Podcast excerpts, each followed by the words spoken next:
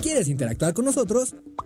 Búscanos en nuestras redes sociales como El Choro Matutino. Agréganos en WhatsApp al 777-443-4208. ¿Y por qué no? Sintonízanos desde la página web www.elchoromatutino.com. También puedes llamarnos a cabina al 311-6050. De lunes a viernes, de 1 a 3 de la tarde por Radio Desafío. Somos la mejor revista informativa del país. Somos...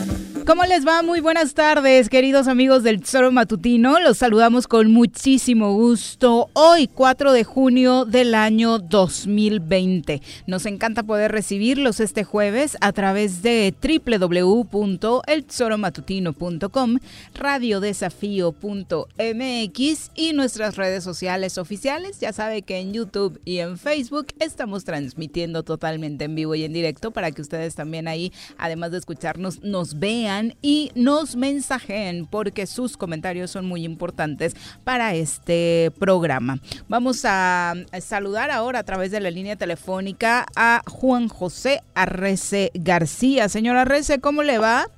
¿Qué pasó, señorita Arias? ¿Qué hay de nuevo? Pues aquí, cabrón, no he podido ir ahí a la oficina. ¿Y ayer eso? Tuve una, tuve una comidita ayer después de dos, tres meses, ayer por primera vez me senté en un restaurante, cabrón. Y creo que me pasé, me pasé en la comida y en algún tequilita, cabrón. Pero los restaurantes no pueden estar abiertos, ¿eh? Pásame el nombre para denunciarlo. Chismosa, calla, no digas nada. Sí está abierto. no, no hay restaurantes abiertos para con comensales, ¿eh? Bueno, pero no, no, no, te digo, el tema es este, el tema es que ando jodido del estómago, chingo. Muy mal ejemplo, Juan José. Mal, mal. En todos los sentidos. El peor ejemplo soy, cabrón. Pero estoy listo, ¿eh? estoy listo. Estoy aquí bien y al ratito ya tengo que salir. Tengo un par de citas ahorita en la tarde. Pero vamos a vamos a dar las noticias. ¿Qué hay por ahí? Bueno, yo no, no ha llegado don Pepe Montes. Eh, lo vamos localizando por ahí a ver qué pasa con él. conmigo no estuvo, ¿eh? Ah, digo, porque creí que eran eh, amigos del mismo mal.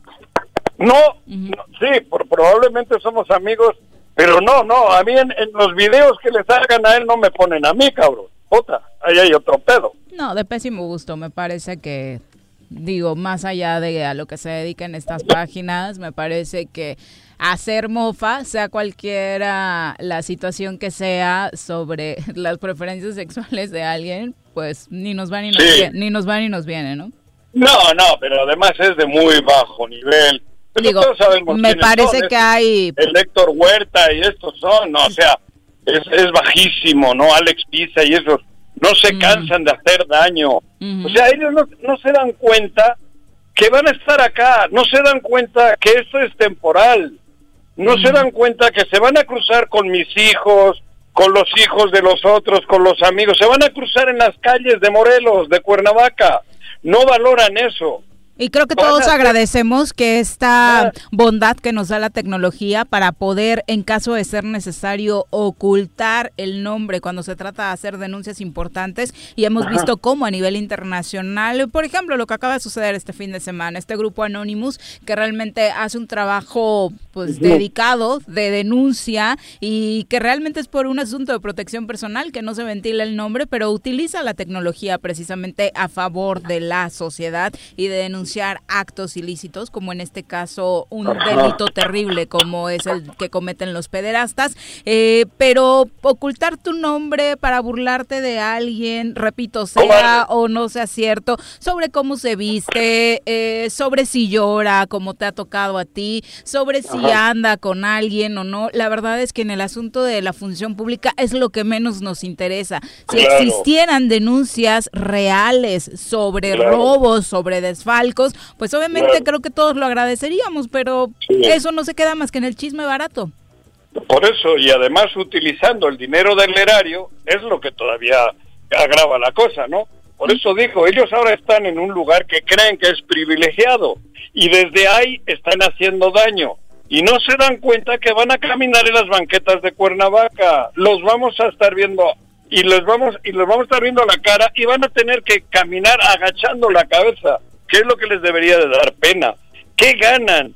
con ofender? ¿Qué ganan con, con meterse con la sexualidad de la gente? ¿Qué, qué ganan con ofender?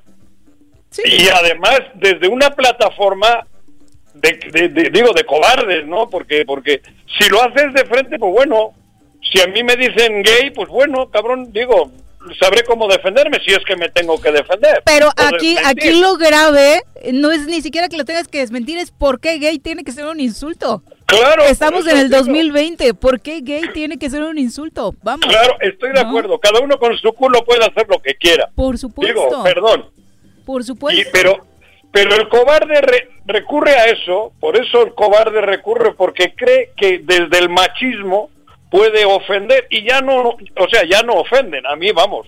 Yo te, ¿Algún parte... de Alguna ¿Eh? parte de la sociedad no, Juanjo. Desafortunadamente sí, nuestra sociedad es ávida de noticias de ese tipo. Eh, desafortunadamente nuestro país es machista, nuestro país es homofóbico, racista y por eso más allá de esta página, pues existen muchas que tienen éxito gracias a eso, ¿no? Porque también hay quien allá afuera recibe con beneplácito. Claro, como la pornografía o como otras cosas. Que pero, de, pero también hay que remarcar, nosotros, oye, vuelvo a hablar de nosotros, en el choro matutino, desde que nació el programa, desde que nació este instrumento, jamás hemos ni ocultado y, y hemos sido siempre los defensores totales de la libertad, incluyendo la sexual, cabrón.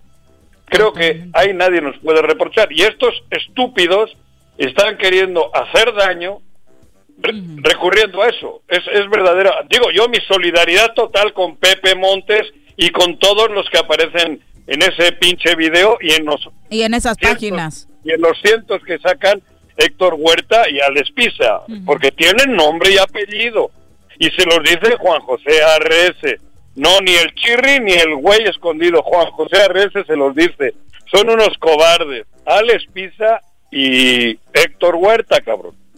Bueno, pasemos a, las noticias que no dejan de ser lamentables en términos de violencia. De nueva cuenta, el día de ayer. no, no, no. Bueno, más allá de lo de Jalisco en Morelos, ¿no? El día de ayer ya no nos dio oportunidad el tiempo de comentar lo que sucedió en Jutepec con este incendio del corralón, donde desafortunadamente eh, vuelve a la delincuencia organizada, eh, al parecer, a provocar esto, ¿no? Incendios. Hablábamos hace unos días de lo que hicieron en Atlacomulco, donde también anoche noche se viraliza un video de cómo se dio este ataque, primero un tiroteo, luego el incendio de dos autos y bueno, lo que sucedió ayer en, en Jutepec también en este corralón donde incendian parte de los autos que obviamente están bajo investigación en Jutepec, se calcinaron según se sabe alrededor de 20 vehículos en este mega incendio donde están, eh, que está bajo resguardo de la Fiscalía General del Estado, los autos están en ese lugar por alguna violación a la ley por parte de sus propietarios. No sabemos eh, cuál fue el objetivo, pero bueno, terminó incendiándose este lugar. Bueno, Oye, pero provocado. Pero, eso es grave, ¿no? Bueno, claro que es grave. Gravísimo. tienen los autos bajo protección y llegan con la facilidad que parece que llegaron y les pegan fuego, vamos, Digo, yo no sé, todos los coches no creo que hayan tenido que ver con la delincuencia, cabrón. Pues puede ser el tuyo, el mío, por pasarte un alto, porque a veces ya lo sabemos, cometes una infracción eh, y no tienes para soltar la mordida y se lo terminan llevando mil causas, no necesariamente una relacionada con la delincuencia organizada. Fue provocado. Fue provocado, sí, sí. Puta, eso está muy... Estamos mal, ¿eh? Digo, ¿para qué lo digo, no? Estamos mal, mal. No hay un día que podamos tener paz, no hay un día que puedas decir, eh, o sea, hablar 20 minutos en el choro, los iniciales, sin dar una noticia desagradable. Exacto. Digo, de, desagradable no hablo del coronavirus o enfermedades, que eso por supuesto que es ajeno. A, o sea, es, nada tiene que ver solo con Morelos. Pero la violencia, llevamos años diariamente teniendo que dar alguna nota y a veces no la das porque ya hasta hueva ya. No, en los últimos meses obviamente por el tema del coronavirus hemos entrado al programa hablando de otra información, de la crisis económica que obviamente sigue siendo el gran tema en estos momentos. A diario, además de los reportes de violencia, nos llegan reportes acerca de diferentes sectores de la sociedad que se siguen manifestando pidiendo dinero. Hoy salieron los payasitos diciendo que bueno, obviamente no tienen eh, para sobrevivir, que sí algunos les han regalado algunas despensas, pero obviamente pues hacen falta muchísimas otras cosas. Con una despensa que te regalen, pues no alcanza para pagar la renta, ¿verdad? Exacto, exacto, está cabrón. Lo llevamos diciendo tres meses, desde la famosa carta que los empresarios entregaron al gobierno hace tres meses, desde ahí se marcaba todo eso. Y para que no digan que no hablamos de, entre comillas, buenas noticias, eh, nada más para cerrar el tema de la violencia, hoy en esta reunión que tienen constantemente de la eh, Mesa de Coordinación Estatal para la Paz y la Seguridad en Morelos, eh, las autoridades relacionadas con la seguridad en la entidad, encabezadas por el gobernador Cuauhtémoc Blanco, estuvieron ahí el comandante, vicealmirante Guarneros, el secretario de Gobierno Pablo Ojeda, también el superdelegado mm, Hugo Eric Flores, el fiscal, el fiscal general del estado y el representante de la 24 zona militar para hablar, entre otras cosas, del esclarecimiento de este asesinato en Temisco, un multihomicidio en el que cinco personas fueron asesinadas y que por toda esta situación que comentamos sobraba iniciar esta, esta mesa, esta conferencia diciendo que el homicidio fue planeado fuera del estado y que no tiene relación con lo que sucede en Morelos. Sí, si bien es cierto que por supuesto fue planeado fuera y las personas no eran de acá, pues obviamente encontraron en Morelos un nicho propicio para ejecutarlo. Y es que hoy se sabe que está relacionado con un tema de índole personal. Eh, según se sabe, eh, la esposa de este hombre que laboró en la Secretaría de Hacienda Federal fue eh, quien junto con uno de los guardias de seguridad quien, actuaba como guardaespaldas de este exfuncionario, pues planearon juntos el asesinato. Bueno, pero digo, en principio, pues hay que alegrarse de que se hace justicia, ¿no? Claro. Pero, pero eso lo deberían de aplicar a los 450 mil casos que tienen, porque este les interesó les interesó quitarle morbo y eh, obviamente encuentran que, por la trascendencia nacional que tenía también el tema, ¿no? Y por lo que ahora repercute el que den la noticia diciendo quién es el culpable, ¿no? Que habrá que verlo. Pero, pero, decir que porque esto no se planeó en Morelos, Morelos está bien, pues tampoco me parece. ¿Quién mató? ¿no? Al superdelegado. ¿Por qué no investiga quién asesinó ¿Cómo se llama el de la termoeléctrica? Por ejemplo, cabrón. Más de un ¿Por qué no da una, el superdelegado, ese famoso Hugo Eric, ¿por qué no da una conferencia diciendo quién mató a, al chico ese? Por ejemplo, se me acaba de ocurrir, ¿no? Porque eso fue un, crimen vil relacionado con la termoeléctrica. Ahí no, ahí no les interesa mover mucho. ¿Por qué no lo mueven? ¿A qué le tienen miedo? O, la bala le entró sola en la cabeza. Sabemos que no. Sabemos que no, y los pobladores de esa zona lo saben y han exigido justicia desde el minuto uno. Claro. Vamos a saludar a quien hoy nos acompaña en comentarios. Ya ya confirmé que no estuvo en el mismo restaurante que tú. No vienes malito de la pancita, no, Vamos a presentarlo. Una voz incómoda para muchos en el estado crítico en las redes y polémico en la cabina, ya está con nosotros.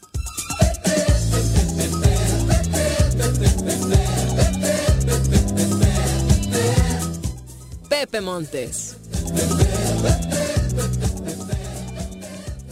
Pepe, ¿cómo te va? Muy buenas tardes. Afortunadamente yo estoy bien. Viri, muchas Sin gracias. retortijón. Sin retortijón, sin nada. Puedo este, andar por la calle. Bueno, no tanto, ¿ah? Pero sí puedo andar tranquilo y poder estar aquí en el choro. Juanjo, saludos. Mi, que- mi querido Pepe, hace rato hablábamos 5 o 10 minutos sobre, sobre ustedes, sobre los nuevos videos, sobre todo eso, y sabes mi cariño, mi respeto y mi solidaridad contigo y con todos los que aparecen en esas mierdas de videos. Que conste que el tema lo inició Juan José porque a mí me Digo- parecía intrascendente, la No, verdad, y sobre todo por la no. forma en que lo tomaron ustedes. Yo, lo- yo ¿no? siempre he tomado los videos porque además No, no. Con, con cero creatividad de estos tipos, Mm. este, metiéndose en un tema muy chistoso, muy desagradable. Bueno, me da mucha risa, ¿no? Pero No, además no, uno pero está tranquilito, no les hacemos nada a nosotros. No, no sé Ah, por por qué. eso. ¿De No, dónde pero salió yo su, necesidad? Hace muy tranquilito no andas, Pepe, no Bueno. lo niegues, no lo niegues. Pepe, a ver, bien, yo, yo no lo dije por mencionar el video. Yo lo dije para mencionar a los cobardes que Eh. son Héctor Huerta y Alex Pizza, que son los que están haciendo esas mamarrachadas. Sí, son- Por eso toqué el tema. No, por supuesto que es totalmente intrascendente y totalmente estúpido, ¿no? Sí, porque si no Pero, piensan que lograron su objetivo, que es molestar, No. que es callar voces, ¿no? No, no, al revés. Al No. revés, cabrón. Pepe, mi solidaridad, Alexis, en fin, a todos los que aparecen. Además, a todos los conozco y a todos los quiero un chingo, güey. Sí. Personalmente. Ya le decía que al menos fui el primero que sacaron en el video. ya los demás se llevaron mis babas, tú. Contigo empezó todo.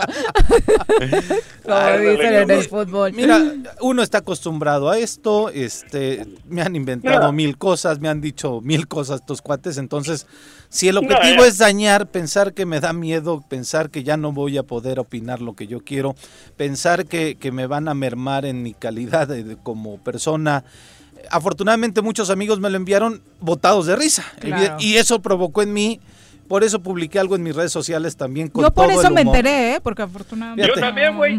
Por- con todo el humor lo subí así porque pues la neta me dio mucha risa.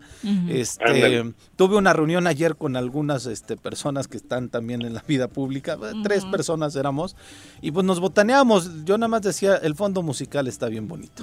Ese sí me hizo. Sí, este, le pusieron bonito, ese bonito sí. ritmo. Eh, pero bueno, aquí seguimos, Juanjo, y aprovechando el espacio bueno. que nos abren ustedes, este, tú, Hombre. Viri, la producción del Choro, la oportunidad de poder expresarnos en, en estos micrófonos con la gente, lo vamos a seguir haciendo porque este, creo que es una responsabilidad social también de, de que al menos yo tengo un compromiso de poder hablar eh, con- conforme lo pienso, como, conforme Con- lo con creo. tu verdad. Pero sobre Exacto. cosas ¿Verdad? que pasan, sobre datos reales, Sí, no no, sobre la vida sexual No, de no. el gober No, o el secretario, No, O sea, la verdad es que en este programa y creo que en las redes sociales de quienes aparecen en ese video o en el trabajo de quienes aparecen en ese video, pues hay datos, hay una realidad que hoy todos estamos viendo y no un tema personal. No, ese es, la, ese es lo Además, burdo de ellos. feo.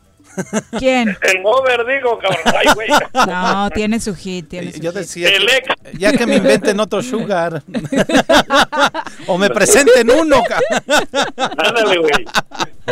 Ah, aquí ver. estamos y agradecidos, insisto yo, de que el espacio continúa y que me siguen considerando para, para poder venir con ustedes a poder intercambiar con la gente los puntos de vista de, como dice Viri, de lo que pasa en la vida pública. No, la vida privada de los demás, Es ahí eso, privado. no me meto, Lo de Jalisco. no me interesa. Bueno, lo de Jalisco Digo, es otro hemos- gran tema. Ya hablamos de la de violencia en, en Morelos con el último reporte que teníamos. Y obvio nos vamos a Jalisco, donde ha nacido un nuevo hashtag justicia para Giovanni. Creo que la mayoría lo hemos visto en redes sociales. Y esto a propósito de lo que sucedió desde hace ya casi un mes eh, con Giovanni López, un joven de 30 años que por no llevar cubrebocas fue retenido eh, por policías de Jalisco y golpeado. En estos golpes literal ha sido la respuesta de la autoridad hacia los familiares. Se nos pasó la mano. Vaya al hospital a ver cómo está su sobrino.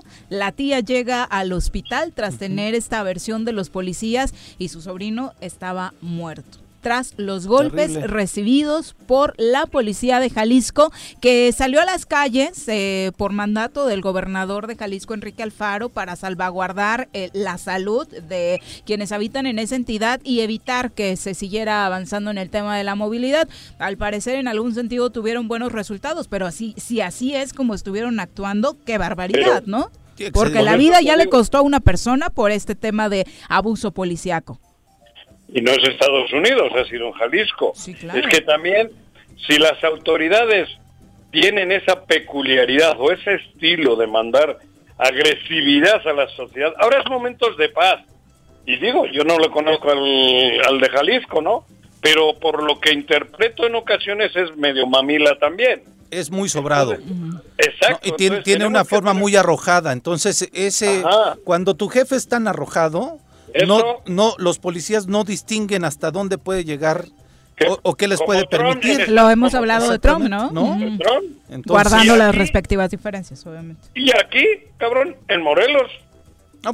pero aquí hablamos de pasividad, ¿no? Supongo. No, pero de pasividad y estilos de cuando, cuando mandamos mensajes medio groserotes, medio arteros desde la autoridad, mm. Pues luego se transmiten esas cosas que confunden. Sí, ya los subordinados les vale gorro, saben que no hay límites, ¿no? Exactamente. Por eso es importante que desde arriba mandemos eso, cordial, digo, por lo menos intentar tener a la sociedad en un ambiente de paz que es lo que aquí no estamos viviendo. y aquí es donde se entiende por qué desde el gobierno federal, eh, desde el minuto uno se dijo vamos a invitar a la ciudadanía a quedarse en casa, ¿no? Porque en México creo que todos tenemos claro que la policía del estado que sea, además, no, iba, a poder eh, hacer su trabajo de la manera más limpia para que todos nos quedáramos en casa. Pero además es anticonstitucional. Claro, completamente. Es anticonstitucional porque yo por qué me tengo que poner el papel de baño en la boca, cabrón, o por qué me tengo que andar con un bozal.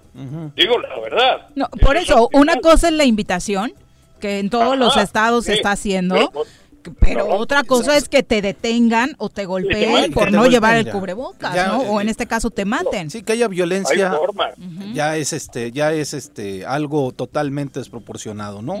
Invitar a la sociedad a que se lo ponga, invitar a la gente que se retire los lugares. Lo vimos aquí con la policía de Jojuta en algunos momentos. Cuando los bañaron. Lo vimos en Quintana Roo también, que sí retiraban, o sea, pedían a la gente que se fueran a sus casas. Creo que en todos los municipios lo hemos tenido, ¿no? De pronto hasta la Guardia Nacional haciendo rondines, pero se queda en eso, en los rondines. No, en detener al tipo y darle una golpiza, ¿no? Es terrible lo que pasó en, Jalisco. Y bueno. Y obviamente la autoridad lo que dice es, eh, el, reporte que tenemos, lo que quedó por escrito en, eh, por parte de los policías, no es que lo detuvieron por no llevar cubrebocas. Ahí está el video. Creo que es obvio que en el parte policíaco no iban a declarar un abuso policiaco, ¿no? ¿Y qué dice el parte? Eh, que lo, detuvieron por alteración al orden, público. La clásica. Y te matan. Imagínate. Que tampoco está justificado, ¿no? O sea, por lo que haya sido la detención. El tipo no iba armado. El tipo no estaba cometiendo un delito grave. O sea, no estaba atentando contra la vida de nadie más como para poder ejercer una violencia.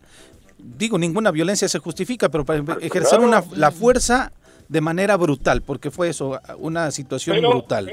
pero a ver, todos sabemos que cuando, digo, todos no, yo tengo la certeza de que, bueno, a mí no me ha pasado en Morelos, en México, pero me consta de que, puta, subirte a una camioneta o meterte en, una comisaría, creo que no la pasa bien nadie en este país, no, casi nadie, güey. No, no, no. usos y costumbres que hay que superar.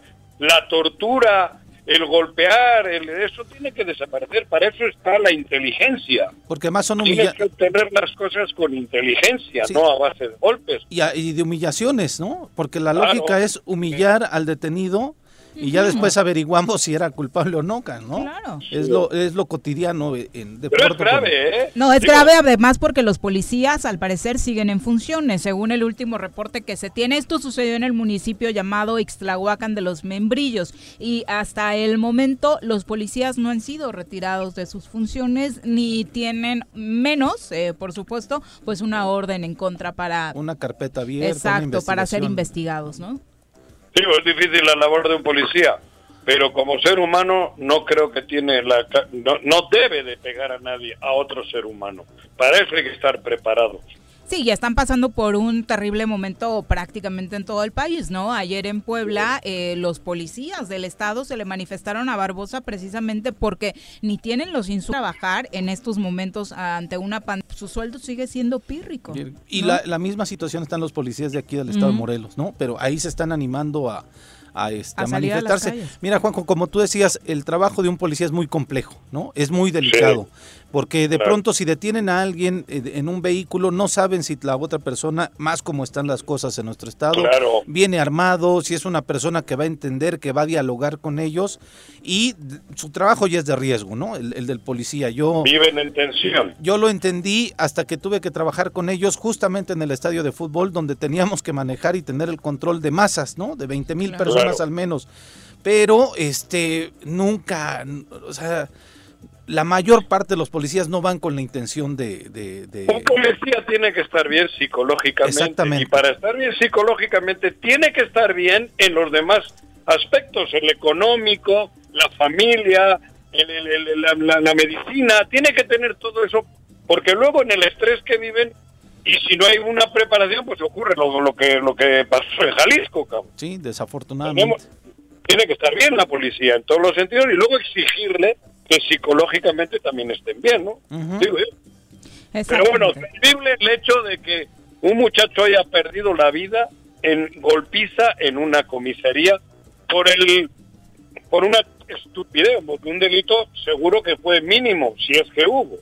Sí, bueno, es que, hoy, hoy que tenemos el ¿eh? celular en la mano, me parece que es un arma viendo las imágenes, ya lo tenían. Ah, ya, ok, incluso pudiera ser un asesino. Ya lo detuviste. Ya, ya, te lo podías llevar a la comisaría para seguirle un proceso, ¿no? Su debido proceso. Pero esas ganas de golpear y esas ganas, esas intenciones de, de, humillar, de violentar a alguien, ya es terrible. Ya habla de una situación que no que, eh, que, su cabecita está mal, vaya, de los cuatro de los policías que actuaron de esta forma, ¿no? Oye, ¿qué pasó con los alcaldes?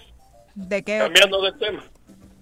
Digo, por el tema este de que tienen que votar ahora los ayuntamientos, ¿no? Ahora vamos para allá. Sí, va la reforma electoral aprobada hace unas horas prácticamente, 24, pues sí, 24 horas, algo así. Fue en la madrugada, yo dormí hasta las 3 de la madrugada. ¿Sí te la aventaste? no es nuestro corresponsal Juan José Arres se quedó dormido a media a media sesión. A medio palo, digo, a media...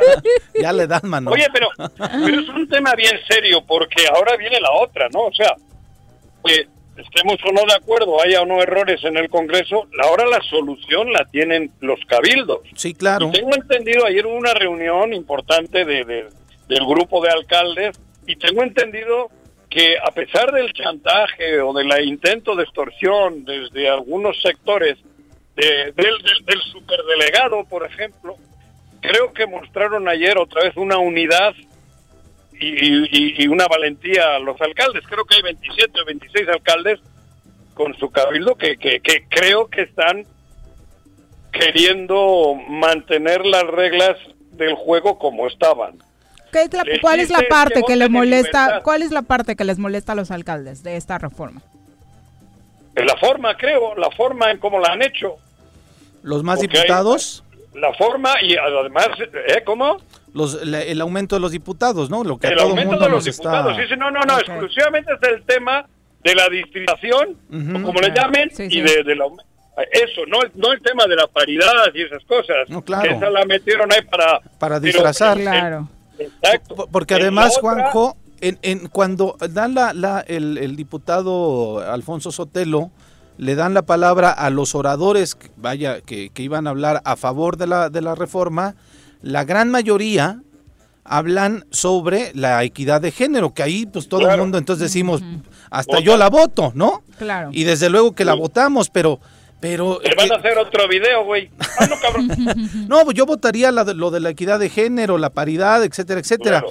Y solamente hablan los diputados, al menos Ana Guevara, este el diputado este, Galindo, eh, hablan sobre, la, sobre, sobre las bondades de la paridad, sobre el reconocimiento a las mujeres por una lucha que han tenido en el Estado durante muchos años, y, eh, pero no hablan de más distritos. Y no hablan de la modificación a los regidores y no hablan de la coalición de partidos nuevos, ¿no? Claro, es que eso es un traje a la medida de encuentro social, del PES, Sí, sí, sí, exactamente, ahí el peso operando. Lo, camuflan, o como se diga, dentro de todo el paquetito y va, ¿no? Pero, de hecho, creo que en todas las notas que salieron fuera de la entidad, a nivel nacional, la nota se vendió así, ¿no? Como hacen reforma a favor del PES. Claro, sí, sí, sí. Sí, sí. He visto por ahí notas nacionales. Sí, sí. La lectura desde fuera es esa.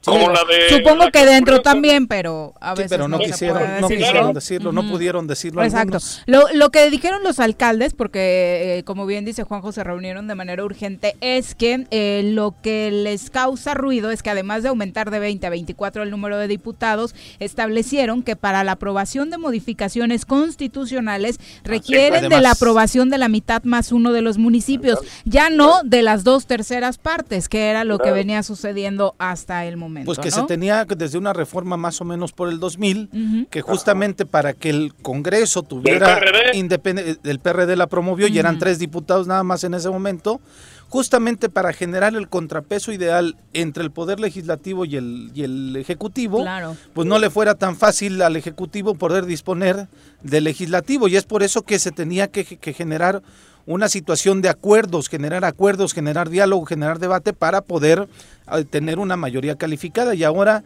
lo que quieren hacer es pues evidentemente pensando ellos que ahorita ya con una mayoría simple el 50 más 1 puedan aprobar absolutamente todo. Si de por sí ya hicieron una modificación aberrante porque votaron que la mayoría ya este eh, como si las dos terceras partes eran 13 y no 14, y lo aprobaron con 13, no con los 14 que necesitaban, ¿no? Le, restaron las los decimales. Eh, vamos a ver ahora cómo se da la relación, ¿no? Porque cuando los alcaldes tocaron la puerta de los diputados, no, se las abrieron para el tema presupuestal. Entonces ahora ya los necesitan. Vamos a ver cómo se da la respuesta. Aunque como dice Juanjo, había una estrategia de coqueteo del delegado. Ah, sí, que les andaban soltando la del, algunos, Del que quiere ser alcalde de Cuernavaca, el diputado Güeyes, sentaron a los diputados, a los presidentes municipales y ofrecerles canonjías. Lo que les negaron antes, ahora sí, ya les vamos a dar obras. Pero cuidado, no solo eso. Y abrirles la puerta Pero de manera particular, porque no era todos. No, era todos, claro no solo ha sido ofrecer calogías, ha habido amenazas. Ah, mira, nada más. También. Eso es lo, También ha habido amenazas, que es lo triste. Y del mismo personal. Así como, como dejándotela caer, ¿me, explico? No sé qué es dejarla caer, Juanji. no, cabrón, pues dejándotela caer así suavecita, como que no, pero, ah, ah, pero mira. ¿La ley? Pero mira, cabrón, mira que sí, mira de casualidad, puta, por aquí tenemos que, mira, si no estás con nosotros, ay, ay, ay. Parece que te podemos por acá y ya, ya valiste madre, ¿no? porque en ese momento ya te dejan con la duda de que, porque en un estado como este, donde te pueden sembrar lo que sea, pues te ponen, te pones a temblar, cabrón. Pues ojalá venga la... Haciendo eso. eso lo está haciendo el superdelegado. Sí, como, amagando como delincuentes, o sea, operando como delincuentes, no operando como políticos, no operando como funcionarios públicos, operando como delincuentes. Que, decidan los cabildos en libertad. Claro. Y, y, no es moneda de cambio, no puedes limitar la obra, tienes que repartir la obra en todo el estado. Todos somos morelenses, aunque haya cuatro, 400 regidores y, y 36 alcaldes que no comulgan contigo, los dos millones de habitantes estamos todos en el mismo saco, estamos en Morelos. Ya todo nos está llevando el carajo. Claro, cabrón, por eso te digo, esto no se había vivido nunca. Por mucho que me digan que en lo que se está viviendo ahora y con gente que no tiene que ver con Morelos, cabrón. Sí, Aparte. Pues como lo dice Viri, los diputados les cerraron la puerta, el Ejecutivo les cerró la puerta a los alcaldes y ahora se acordaron que necesitan de los alcaldes, ¿no? Y de los, de los cabildos. Entonces, Pero no los diputados, los diputados no necesitan, a los diputados ya hicieron punto. Ah, bueno. Los que necesitan es el superdelegado, el PES. exactamente, el PES, el PES directamente. Las dos Sí, partes, ¿eh? PES. Las dos partes. El interesado principal y quien va a salir ganón, ya lo sabemos, es, Es el el Partido PES. Encuentro El Social PES. y tampoco peló mucho a los alcaldes ni hizo nada para que el Claro. Ejecutivo les abriera la puerta y ahora sí existen los alcaldes en Morelos. Vamos a- ahora sí vamos tienen voz y voto, ahora sí importan. Pero son alcaldes valientes. Ojalá. Ojalá, porque tú ya nos habías dicho que por ahí algunos estaban cayendo. No, estaban, claro, oye, es que entre, entre el coqueteo, ¿Y la a amenaza? nadie, a nadie le, le- le- le amarga un dulce. Claro. Entre el coqueteo dulce, con dulce y por abajo del agua, medio amenazando, pues cabrón. Pero si están unidos como una parvada, si siguen unidos, ninguna amenaza les va a hacer mella, ninguna. Porque protegiéndose ellos van a llegar adelante en todo lo que Morelos necesita. Ese es mi mensaje. Bueno, Digo, mi mensaje con cariño, por supuesto, como ciudadano morelense. bueno es la una con 37 y ya nos tenemos que despedir, Juanji, ya no Qué nos bueno. alcanza para seguir conectados contigo. Se me está acabando la pila, además. Es correcto. Bueno.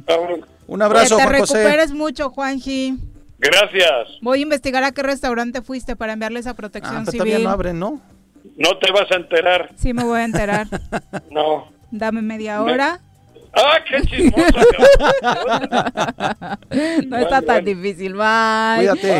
Bueno, ahí adiós, está el señor Arres. Si tienen alguna recomendación para su dolor de panza, hágansela llegar a través de la transmisión en Facebook. Ahí está conectado para que le dejen sus mensajes. Vámonos ahora a nuestra primera pausa. Volvemos.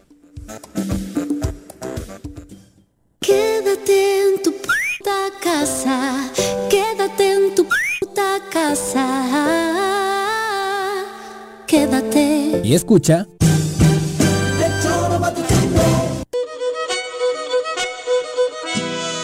En Restaurante La Puerta de Tres Marías estamos comprometidos con la comunidad y en estos momentos de contingencia ofrecemos nuestro servicio a domicilio completamente gratis, además de una quesadilla gratis por persona.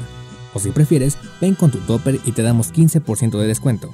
Y como apoyo a la sociedad, ofrecemos un 40% de descuento a todos nuestros doctores y trabajadores del sector salud. Gracias por su esfuerzo. Búscanos en Facebook como La Puerta de Tres Marías. Pedidos en línea o al 777-482-3728. Échale un ojito a la cazuela.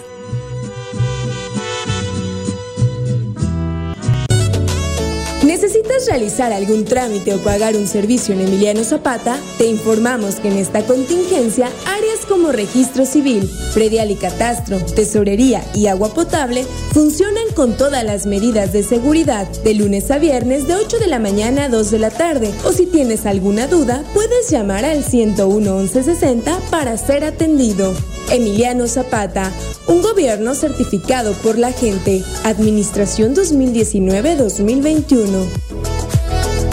Vivimos en tiempos de pandemia, pero pase lo que pase, yo seguiré mi camino al éxito. Presencial o en línea. En el Colegio Cuernavaca tenemos el mejor programa educativo. Aprovecha 20% de descuento en inscripción durante junio y colegiaturas a 12 meses. colegiocuernavaca.edu.mx. Tu camino al éxito.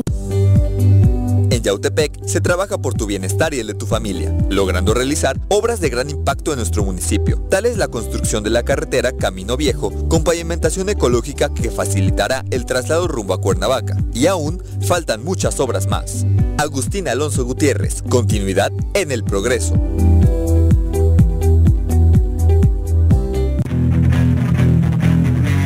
¿Te gustan los caballos? ¿Tienes uno? ¿Sabes montar? ¿No? ¿Quieres aprender? Conoce los beneficios de hacerlo en Rancho de la Media Luna en Huitzilac. Contáctanos al 777-155-1062.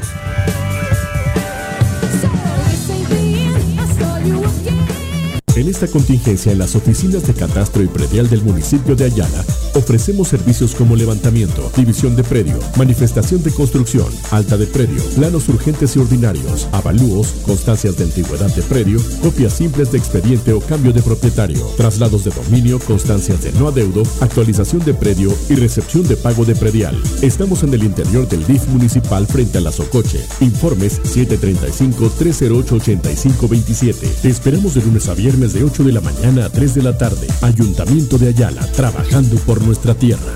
Si quieres consentir a tu mascota, el mejor lugar para hacerlo es Clínica Veterinaria Mundo Mascota. Contamos con consultas, medicamentos, accesorios, alimento y servicio de pensión. Además, tenemos servicio a domicilio. Ubícanos en Avenida 10 de Abril, número 1210, Colonia Granjas, o llámanos al teléfono 169-2128. Clínica Veterinaria Mundo Mascota. Con rostro humano de Jutepec te invita a participar en la campaña para prevenir que te contagies de dengue. Te sugerimos usar ropa que cubra la mayor parte de tu cuerpo. Evita que se acumule agua en recipientes. Lava constantemente contenedores de agua, tinacos y cisternas. Procurar nuestra salud es tarea de todos. Más información al número de teléfono 777-116-0435. Ayuntamiento de Jutepec, gobierno con rostro humano. Me amarran como puerco. Mire. ¿Quién te manda a salir en plena contingencia? Quédate en casa y escucha.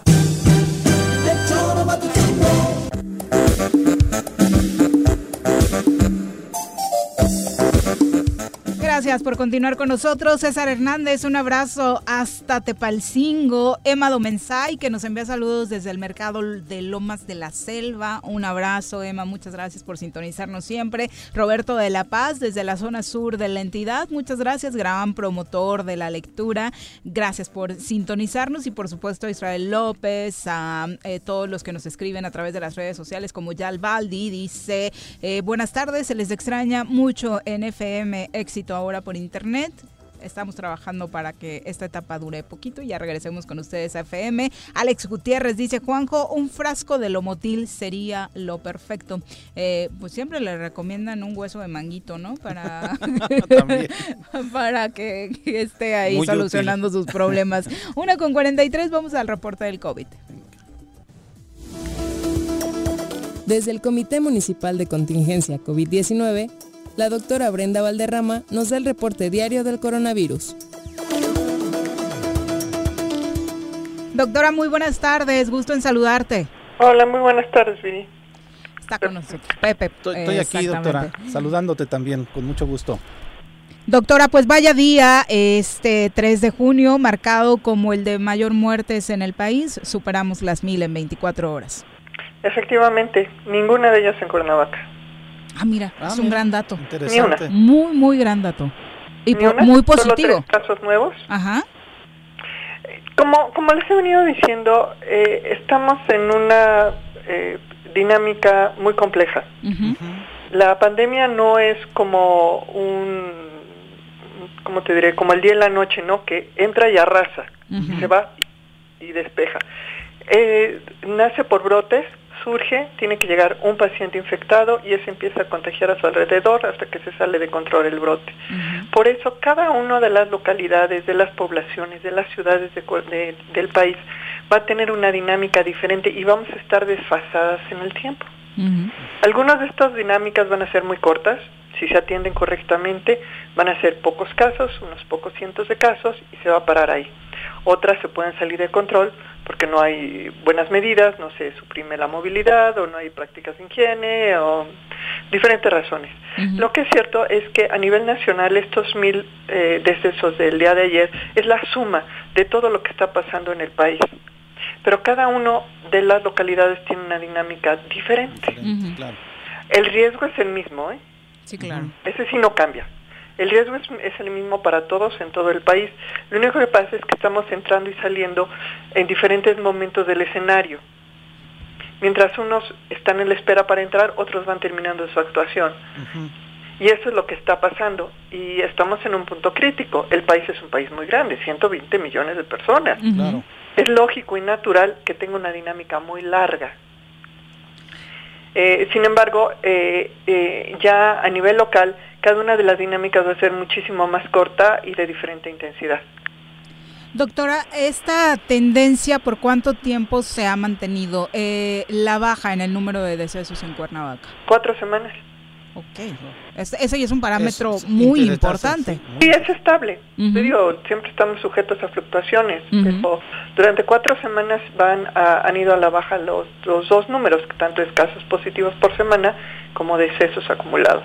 Y en ese sentido, eh, es que el ayuntamiento, el comité municipal, se decidió a ya implementar y a, a dar a conocer cuáles serían las medidas para el desconfinamiento, el cual debe ser ordenado y gradual con la finalidad precisamente de no reavivar el brote. Claro. Claro, y que no suceda lo que está pasando a nivel nacional, ¿no? Que justo en la semana en la que se da el desconfinamiento en algunas zonas aumenta el número de casos. Casos de muertes. De eso, sí. Sí, claro. Es que toma en cuenta que los contagiados siguen ahí y al 80% no los vemos porque no presentan síntomas. Y además van a seguir ahí porque cuando se empieza a reactivar la economía va a volver a haber movilidad, la gente va a empezar a hacer visitas, ver a su trabajo, va a hacer viajes. Eh, lo, lo importante es que entendamos que no la vamos a extinguir, el COVID va a seguir con nosotros mucho tiempo, pero que también desarrollemos los instrumentos y las mediciones que nos permitan responder rápido y en la medida eh, correcta. Para eso es el semáforo. El semáforo es un, es un semáforo que se basa en indicadores epidemiológicos, pero también que, que cada uno de los sectores está caracterizado por su nivel de riesgo. ¿sí? No estamos considerando otro criterio que no sea nivel de riesgo ni el ni el, valor económico, ni el número de personas, ni, ni si nos conviene o no nos conviene, si nos gusta o no nos gusta. No, está valorado única y exclusivamente con respecto al nivel de riesgo que ofrece a la comunidad esa actividad en particular. ¿Qué ha pasado en estas cuatro semanas donde se da esta disminución, doctora? Mira, claramente las medidas de, de restricción a la movilidad funcionario se redujeron notablemente eh, los llamados que hicimos gracias a ustedes en los medios de comunicación sirvieron. No tuvimos un repunte después del 10 de mayo, al contrario. Como se pensaba, ¿no? Que había... Como se temía. Sí, sí, sí, se temía, se temía. Y era un, era un temor razonado, no era un miedo irracional. Era un temor razonado que, que, eh, que hubiera mucha movilidad de personas.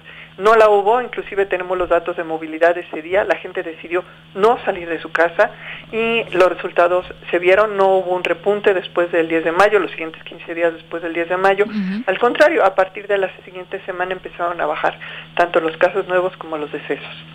Y eso pues él nos da pues mucha confianza en que a pesar de que en los últimos días sí hubo un ligero repunte en la movilidad, no ha repercutido todavía en un repunte en el número de casos.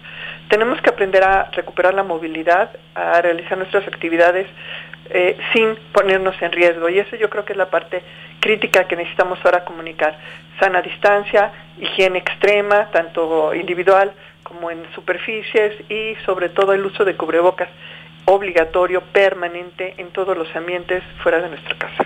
Doctor, ayer eh, se manifestaban en el centro algunos comerciantes, los del primer cuadro, señalando que les parece un tanto injusto que en eh, los mercados eh, se haya permitido que continúen las labores y a ellos no. ¿Qué, qué les dirías? En los mercados solamente lo esencial, ¿eh? Los rubros que ustedes conocen, que son alimentos frescos, preparados solamente para llevar, y algunos otros muy pocos giros que tienen que ver con el mantenimiento básico de, de las casas. Creo que las ferreterías estaban exentas, no, no me hagan mucho caso. Farmacias, hospitales, etcétera. Sí, las ferreterías también. Sí. Ah, gracias. Eh, lo que lo que lo que se cerró fue todo lo demás y en los mercados en el Adolfo López Mateos está acordonado en los mercados municipales está acordonado este por ahí habrá algún vivales que no se ha podido detectar, pero en general eh, sí se logró una muy buena respuesta de los locatarios, de los administradores de los mercados, para limitar a lo esencial la actividad comercial y también para controlar el acceso y la conducta dentro de los mercados. Limitado incluso también el horario, ¿no? También, sí, hubo diferentes restricciones, depende de cada uno de los mercados, pero en general hubo, se, se impuso orden, se impuso control y eso ha repercutido en que no hemos tenido ya ningún brote masivo en los mercados. Los casos son aislados y, podemos eh, eh, decir con confianza que se puede ir al mercado en Cuernavaca. Doctora, hay una gran discusión en el centro del país en torno al semáforo de la megalópolis hay algunos gobernadores que dicen si le entramos, otros como el de Tlaxcala y el de Querétaro diciendo no, necesitamos uno propio. Eh, ¿Cuál sería la opción? ¿Realmente se puede tener un semáforo regional? Sin duda, mira, el, justo estas dinámicas que te, que te comento nos, nos, nos dicen, no, no es una percepción individual, los datos dicen que, que, Cuernavaca se comporta aislado al resto del Estado y que el Estado se comporta aislado a la Ciudad de México. ¿sí? Este es el resultado, es el dato. ¿Sí? Ahora, por supuesto que si hablamos de Catepec o de Tlalnepantla, que sí están conurbados realmente a la Ciudad de México, eh, eh, la situación es diferente, pero nuestra frontera con la Ciudad de México es Huitzilac y Huitzilac está aislado geográficamente. Por el otro lado tenemos este, los altos, allá por, por Cuautla, que también hay una barrera geográfica. No estamos interconectados con la Ciudad de México. Y si controlamos que cuando venga la, la gente de la Ciudad de México sepa que se tiene que comportar, usar cubrebocas, guardar sana distancia, podemos retrasar ese impacto. Ah, ahí es donde veo un poquito complicado. De la gente que viene, porque yo sí ya veo una dinámica de la gente de Morelos que sí está tomando su distancia, que sí está en las calles, pero tiene todo el mundo cubrebocas. Es, de hecho, antes, cuando empezó la pandemia, doctora... Era raro ver a alguien Era raro ver a alguien con cubrebocas, ¿no? Nos decían incluso que no funcionaba primero, ¿no? Que no valía. Ya cuando se empieza a, socializar la necesidad de tener el cubrebocas en las actividades eh, cotidianas, creo que ya empieza a tenerse la cultura de El raro ahora es el que no trae. El que no lo trae, exactamente. Claro, y entonces como, como nosotros sí nos queremos cuidar, le vamos a exigir a los que vienen de visita que ellos nos cuiden. Exactamente. ¿Y cómo nos cuidan? Usando cubrebocas, no acercándose demasiado, eh, siguiendo las, las prácticas. Si, si en, el, en el supermercado dice este carril es de un solo sentido, es de un solo sentido. si, si se acaba resolviendo, por ejemplo, que en la zona centro, que es una de las de los temas que estamos discutiendo en el comité, que las aceras, por ejemplo, de las de, de este de, Guerrero, de Matamoros, sean solo de un sentido, tendría tendría lógica y sería bueno para todos nosotros, no encontrarte con gente de frente. O sea, esas cosas tan sencillas que no nos cuesta un centavo implementarlas, nos puede resolver muchos, muchos problemas. Entonces, si todos aceptamos esa, esa regla y vamos en un solo sentido en la banqueta y entra alguien en otro sentido, pues la misma gente le dice, oye, no, date la vuelta, vamos allá. Bueno, de entrada ayer el secretario de Salud de Morelos adelantaba que Morelos sí eh, aprobaría este entrar a este semáforo de la megalópolis. Tlaxcala, por ejemplo, su gobernador dijo que no lo aceptaría porque en cada estado se están pasando por etapas distintas de la pandemia y hay capacidades hospitalarias diferentes en cada lugar. Coincido, porque coincido es que también a lo mejor es que el secretario no ha revisado sus datos con otra óptica. No son datos acumulados. los casos acumulados no te, no te eh, reflejan la dinámica de la pandemia. Hay que, hay que trabajar los datos de otra manera, pero si los trabajas de otra manera aparece la información, se los compartí el otro día. Es muy claro. Bueno, pues ahí está la gran discusión ahora, los semáforos, ¿no? Y su operatividad. Doctora, muchas gracias por la comunicación. Muy buenas tardes. Hasta luego. Digo, es un gran dato que no tengamos casos este Oye, es, la gran nota para el Estado, ¿no? Porque creo que sí depende mucho el comportamiento del virus de lo que pasa en la capital. Lo vimos en los momentos negativos y ojalá también sea ahora en los momentos positivos, ¿no? que es la disminución de la cantidad de personas que vivimos aquí, ¿no? La movilidad que se realiza.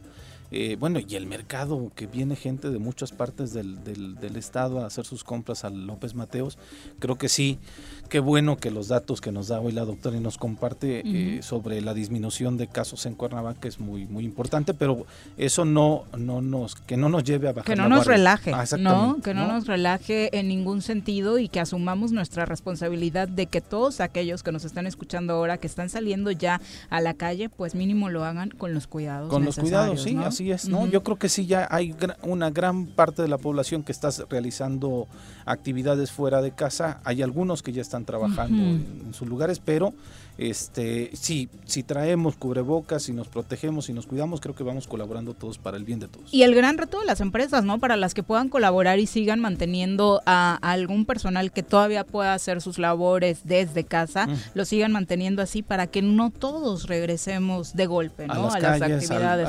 Porque hay muchas actividades que sí se pueden seguir resolviendo desde casa, ¿no? Creo que ha sido otra de las grandes lecciones de esta, de esta pandemia. Y que viene la, la parte creativa, como decía la doctora, ¿no? De cómo, no no, me lo había imaginado, cómo en las banquetas podemos hacer como los flujos de manera distinta, no irnos de frente, sino es interesante lo que viene. Exacto. Bueno, si respetáramos y fuéramos más educados en las banquetas, ¿no? Eso también sería importante porque la verdad es que no, no lo somos. Es la una con 56 de la tarde. Nos vamos a una pausa. Regresamos con más. Tengo miedo, tengo miedo, tengo miedo, tengo miedo, tengo miedo, tengo miedo, señor, tengo miedo. No te asustes, quédate en casa y escucha. En la fase 3 de la emergencia sanitaria, gobierno y ciudadanos redoblamos esfuerzos. Si nos quedamos en casa y respetamos la sana distancia, disminuimos el número de personas infectadas. Sal solo para lo indispensable, usa cubrebocas y gel antibacterial y realiza el protocolo de limpieza personal al volver. Evita aglomeraciones. Recuerda que personas que no presentan síntomas pueden ser portadoras del virus. Hoy más que nunca, quédate en casa. Gobierno Municipal de Xochitepec. Estar bien, te lo mereces. Vivimos una nueva normalidad, pero sea como sea, tengo que seguir estudiando. Presencial o en línea. En el Colegio Cuernavaca tenemos el mejor programa educativo. Aprovecha 20% de descuento en inscripción durante junio y colegiaturas a 12 meses. colegiocuernavaca.edu.mx. Tu camino al éxito. El Ayuntamiento de Cuernavaca, en apoyo a tu economía y ante la contingencia por el COVID-19, te otorga un incentivo fiscal para que regularices tu adeudo en impuesto perdial y servicios municipales. Con un descuento hasta del 100% en multas y recargos en abril, mayo y junio. Realiza tu pago en línea en la página cuernavaca.gov.mx, en la sección de trámites o desde tu celular con la aplicación Cuernavaca Digital para sistema Android. Tú me cuidas, yo te cuido.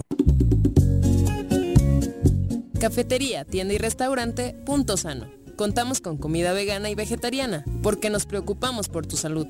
Ven y conoce nuestros productos orgánicos y suplementos alimenticios. Al interior de Plaza Andrómeda, local 19, en calle Pericón, Lomas de la Selva. Contáctanos al 372-3514 o búscanos en Facebook como Punto Sano Cuernavaca.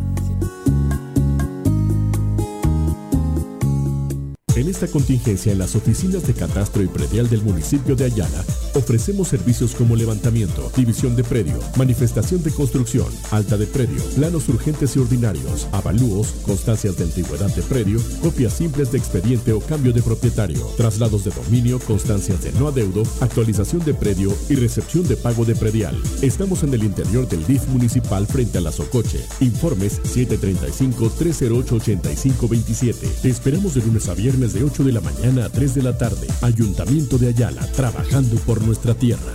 Canina a domicilio, Suaves Lomitos. Ofrece los servicios de baño, estética, desparasitación, vacunas, corte de uñas, baños medicados y pensión.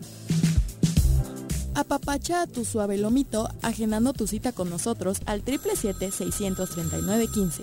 Pregunta por nuestras promociones en nuestro Facebook Suaves Lomitos y en Instagram como Suaves Lomitos Grooming. Thank you. Todos debemos ayudar a disminuir el riesgo de contagio de coronavirus. Recuerda que el COVID-19 se contagia de persona a persona al toser y estornudar, estrechar la mano de una persona enferma o tocar algún objeto con el virus y luego tocarse sin lavarse las manos. Por eso es muy importante. Lávate frecuentemente las manos, cúbrete con un pañuelo o con el ángulo del codo al toser o estornudar. Evita contacto directo con personas que tengan síntomas de resfriado o gripe. No te automediques y en caso de presentar síntomas, acude al médico. Quincuagésima cuarta legislatura. Congreso del Estado de Morelos. Somos una radio online que te une, te informa, te entretiene. Quédate en casa, pero con Radio Desafío.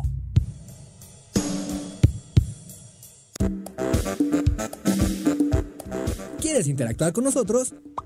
Búscanos en nuestras redes sociales como El Choro Matutino.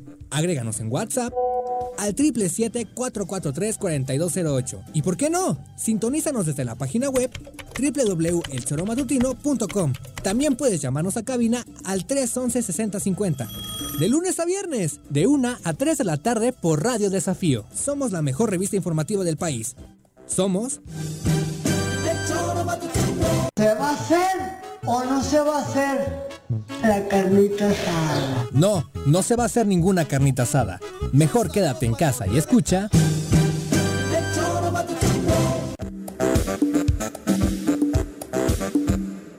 Dos de la tarde en puntito. Le queremos recordar que nuestros amigos de Asociación Médica Robledo le dan recomendaciones muy importantes para cuidar su salud y evitar el contagio y propagación del COVID-19. Recuerde que hay que lavarse las manos de manera constante. Además, quedarse en casa si está entre sus posibilidades y mantener su sana distancia. Ellos se encuentran en Xochitepec, en Emiliano Zapata, eh, en las zonas de Alpuyeca, 3 de Mayo y Tezoyuca, para ser más exactos, y también aquí en Cuernavaca, en la colonia Lomas de Aguatlán, justo en Gustavo Petricholi número 2, local 2 y 3. Si necesita más informes, marque al 328-7305. 328-7305 es el número de nuestros amigos de Asociación Médica Robledo.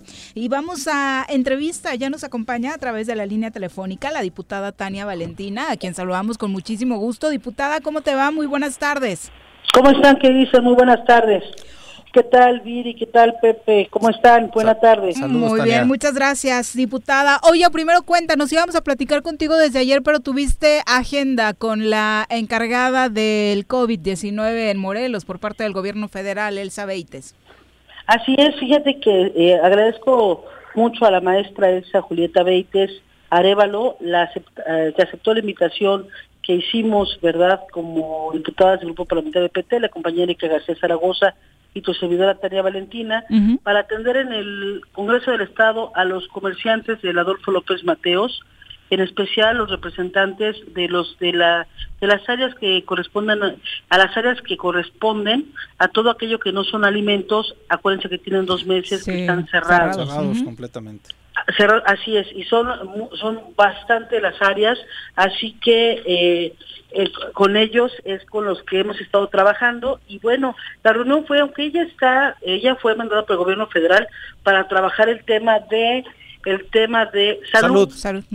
Así es, pero le pedimos de favor que se hiciera por varias razones. Una, porque están desesperados ya nuestros compañeros, nuestros amigos comerciantes, porque son dos ya son dos, eh, casi dos meses que están sin vender. Y bueno, no solamente eh, lo que tienen ellos familiarmente que están pues mal, sino lo que también representa a, eh, todos sus trabajadores, etcétera.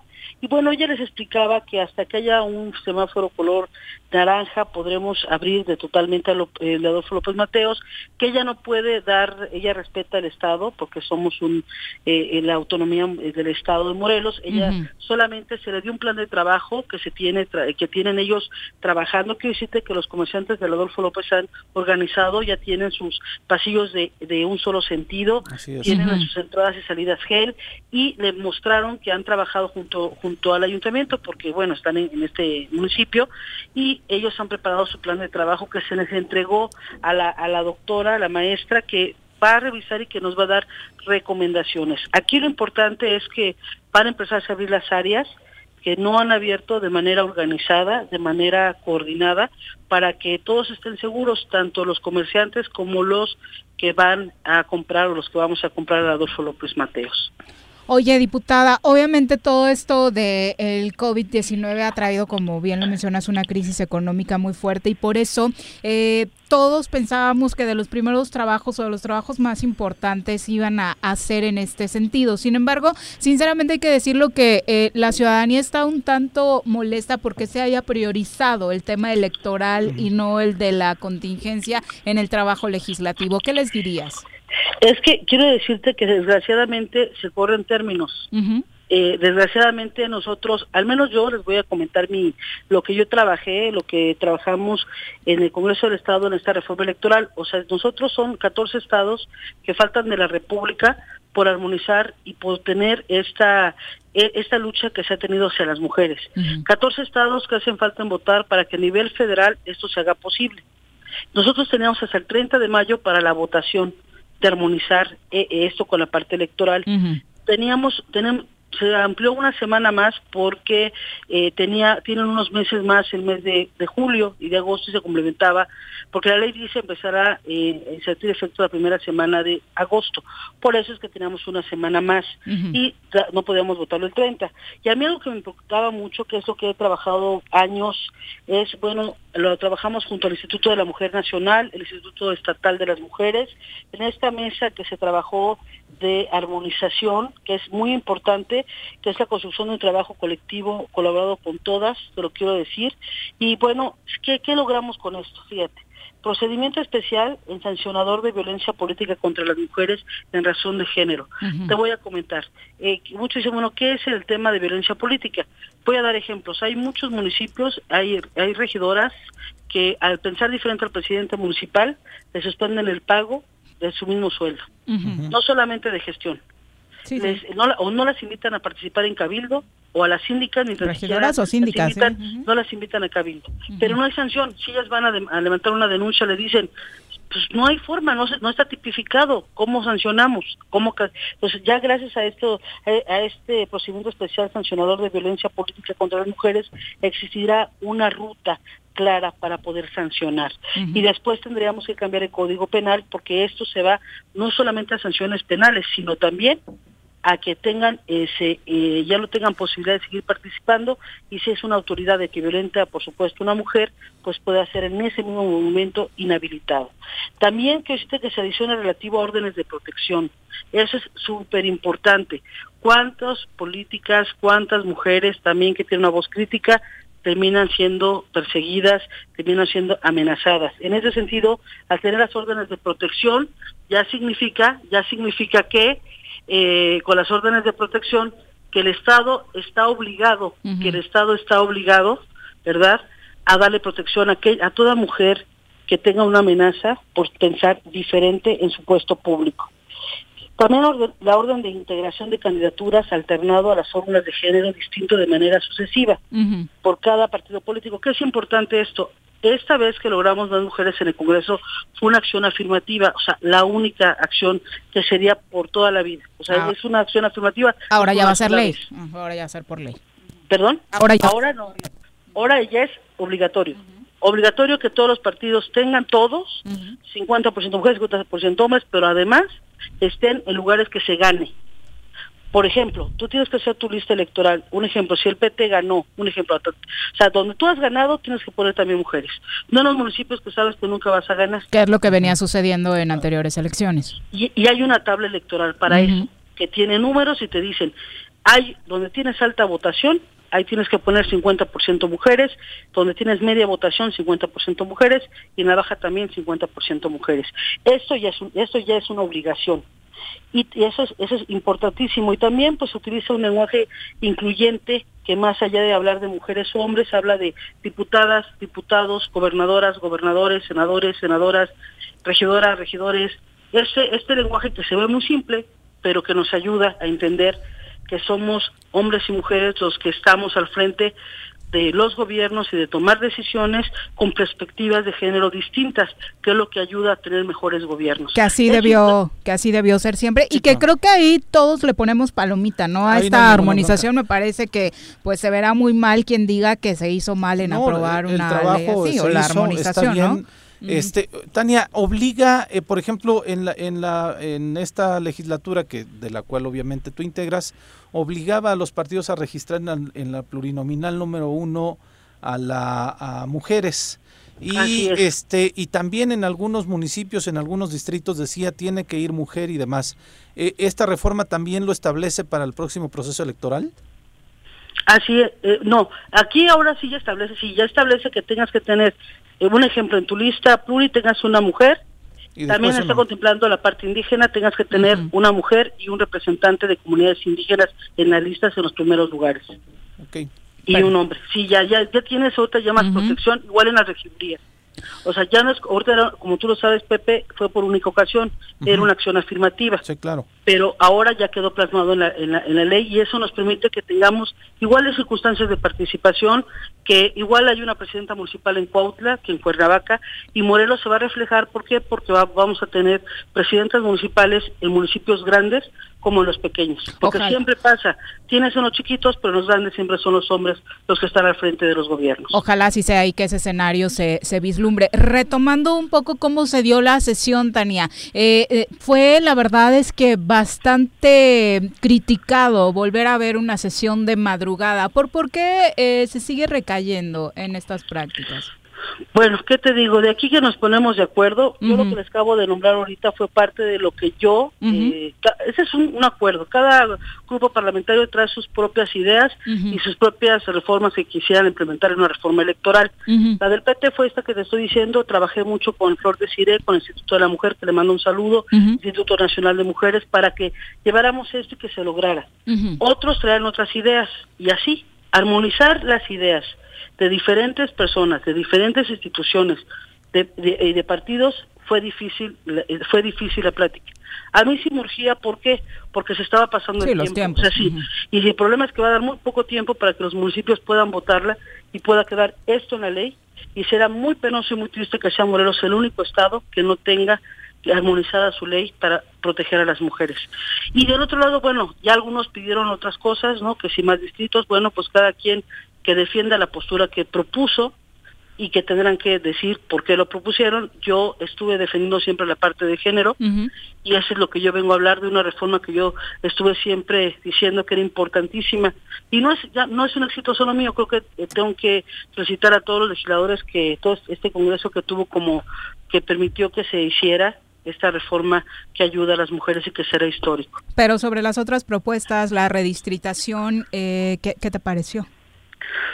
Yo creo la verdad es que eh, pues nadie nadie quiere más diputados Exactamente. porque no hemos dado buenos resultados sinceramente Y, el- y el tener un Congreso Pero, más ¿qué te amplio digo? va a costar pero- más trabajo llegar a acuerdos si ustedes Sí. eh, han tenido un vaya di- muchas dificultades o muchos problemas, este, divisiones, etcétera. Cada Así quien, es. como dice en tu agenda, el irse a más y después el aprobar también la mayoría simple. Este, pareciera que sí le hicieron un chalequito a la medida de, del PES y del gobierno Así estatal. es. Bueno, al final la mayoría simple que decían ellos sirven para muchas cosas, no solamente para un gobierno, también sirve para que tomen, sí, eh, ojalá el otro congreso sea un congreso unido y haga cosas para positivas para la socie- sociedad, ¿no? La ciudadanía. También verlo de aquel lado, no solamente es para ellos, también puede haber, ojalá otro congreso sea un congreso unido, no que permita. Este, yo te quiero comentar que se ve muy drástico, pero también nadie quiere más diputados, pero sí eso es cierto y eso también creo que si cada uno hace su chamba tendríamos a los ciudadanos bien atendidos. Tener un diputado para Cuautla es una locura. Tener do- eh, 12, cuerda- uno en Jutepec es una locura. Sí creo que tienen que tener al menos más diputados de de esos municipios grandes. Creo que nadie lo quiere. Lo que sí se pidió es que no se suba el presupuesto. O sea, que nada de que por qué más diputados, no, que quede el mismo presupuesto que tiene el Congreso del Estado para cubrir los otros cuatro diputados que estarán en municipios que con el INE se determinará. Entonces, bueno, yo no estuve trabajando esa propuesta, Pepe, por eso no te la puedo defender bien porque no la tengo yo. O sea, no fue mi propuesta. ¿Es una propuesta del PES abiertamente? ¿Lo podemos decir así? Eh, no, yo creo que también lo trabajaron otros partidos, ¿eh? no solamente el PES. Yo creo que hubo otros compañeros que también les interesaban más distritos. Creo que también los compañeros de Morena y muchos querían más distritos porque es una forma de que participen pues más ciudadanos, más personas que quieren hacer el bien, no todos quieren hacer el mal, ¿verdad? Y bueno, yo creo que lo importante es que no va a costar más, porque ya bastante caro estamos como para que cueste más. Y quedó asentado en el artículo octavo. No más recursos, con el mismo recurso los cuatro diputados. Los Entonces, bueno, alcaldes ya se reunieron, diputada, y al parecer no están muy de acuerdo con esta reforma electoral y pintan difícil el panorama para aprobarla. Sí, fíjate que ha sido esta reforma difícil, te lo comento. Eh, ellos solicitaban no más aumento de regidores. Muchos decían que sí era importante los regidores porque tres en un municipio pues no llega a nadie, ¿no? O sea, llegan muy poquitos y muchos compiten para estar en un lugar en el ayuntamiento. Se, ¿qué, se pedía? Pedían eh, pues tener gobernabilidad, porque la experiencia que se tuvo en esta elección es que un presidente municipal gana, pero tiene todo el cabildo en contra, porque todo el cabildo es de todos los partidos que ganaron menos el sí. presidente. Y en esta armonización se tiene, se va a dar gobernabilidad. El presidente municipal que gana tiene, tendrá una fórmula para cierta mayoría. tener una cierta mayoría que dé gobernabilidad. Ya si de plano pierde a los suyos, es un muy mal político y muy mal presidente municipal, ¿están de acuerdo? Ya si se les, hasta se les voltean, pues quiere decir que es pésimo. Entonces, se dio esa parte y también creo que se fue cabildeando con ellos para que pues estuvieran de acuerdo en la mayoría de esta reforma. Te digo, yo me la pasé llamándolos, buscándolos por el tema de género. Ese es mi tema la violencia política, el trabajar el tema de la violencia política contra las mujeres y la paridad, eso yo me la pasé cabildeando para que me ayudaran a tenerlo dentro de esta reforma. Lo demás, bueno, cada quien traía sus temas, ¿no? Exacto. Yo creo que los demás deberán de invitarlos para que puedan expresar también qué opinan sobre sobre la reforma, lo que propusieron, porque cada uno de los grupos tuvimos propuestas. Tania, ¿no? y que además, curiosamente, dijimos, ahorita estamos hablando del PES y de Morena, cuando sube, sube el diputado del PES a hablar a favor de la reforma, habla solamente de la cuestión de equidad. Es que todos hablaron de paridad y pero violencia no, no política, defienden sí. su, su discurso, no, no defienden la parte de la reforma electoral en donde daba más este, diputados, en donde se hablaba de otras situaciones. Tú lo mencionas nada más y mencionas como, eh, digo, en la, en la tribuna lo mencionas y, lo, y mencionas eh, diciéndole a la gente que efectivamente, como lo está haciendo aquí, no va a costar más. ¿No? Que va a ser con el mismo presupuesto. Pero los demás cuates que pusieron en la, en la mesa estos temas, ni siquiera se atrevieron a defenderlo en la tribuna. Se fueron nada más con el discurso bonito, que además necesario, de la equidad de género, de la paridad, pero este ahí como que nadie quiso asumir el papel de que sí somos nosotros quienes estamos poniendo esta Y reforma por estas acá, razones. y por No, estas y razones Explicarla, ¿no? Y explicarla, porque si, traes- si la estás proponiendo tienes que justificarla. Por eso, por eso, y por eso, ¿no? Y la democracia es pensar distinto, digo, no todos vamos a pensar igual. Yo la verdad, si hubiera si hubiera costado los cuatro diputados más presupuesto, yo sí les de- no, yo- no vamos. No porque la gente ya está cansada. O sea, ya no quieren más políticos, no quieren más, más regidores, no quieren más diputados y se les entiende porque te he dicho, no hemos estado a la medida de las circunstancias de los ciudadanos. Yo, yo creo... Entonces, pero tenía que votar porque era parte importante para mí, para mí la en defensa tu de agenda mujeres mujer. ha sido- Entiendo. Ahora, Así es.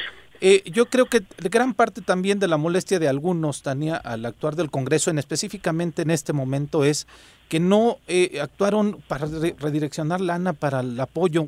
Tú ya recibiste a los comerciantes, estás ahí de manera directa viendo eh, eh, la preocupación que tienen económica y no del Congreso no hubo ninguna acción para pedirle al, exigirle al gobernador que implementara un plan de acción. Eso es lo que decían.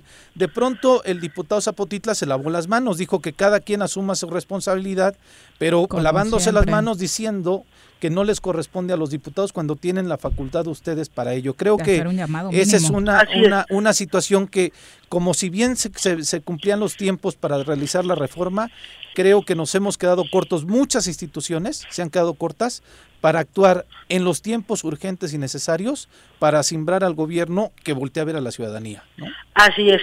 Creo que si nos unimos para hacer una reforma que tuvo el consenso de la mayoría, tenemos que unirnos para ahora darle también esa cara a la sociedad y estamos a tiempo de poder trabajar el Congreso para la sociedad, como tú dices, Pepe. Yo creo que estamos a tiempo. Yo no pierdo la esperanza, les he dicho. Yo tengo la fe de que podemos cambiar un poco y que entre todos entendamos que tenemos una gran responsabilidad.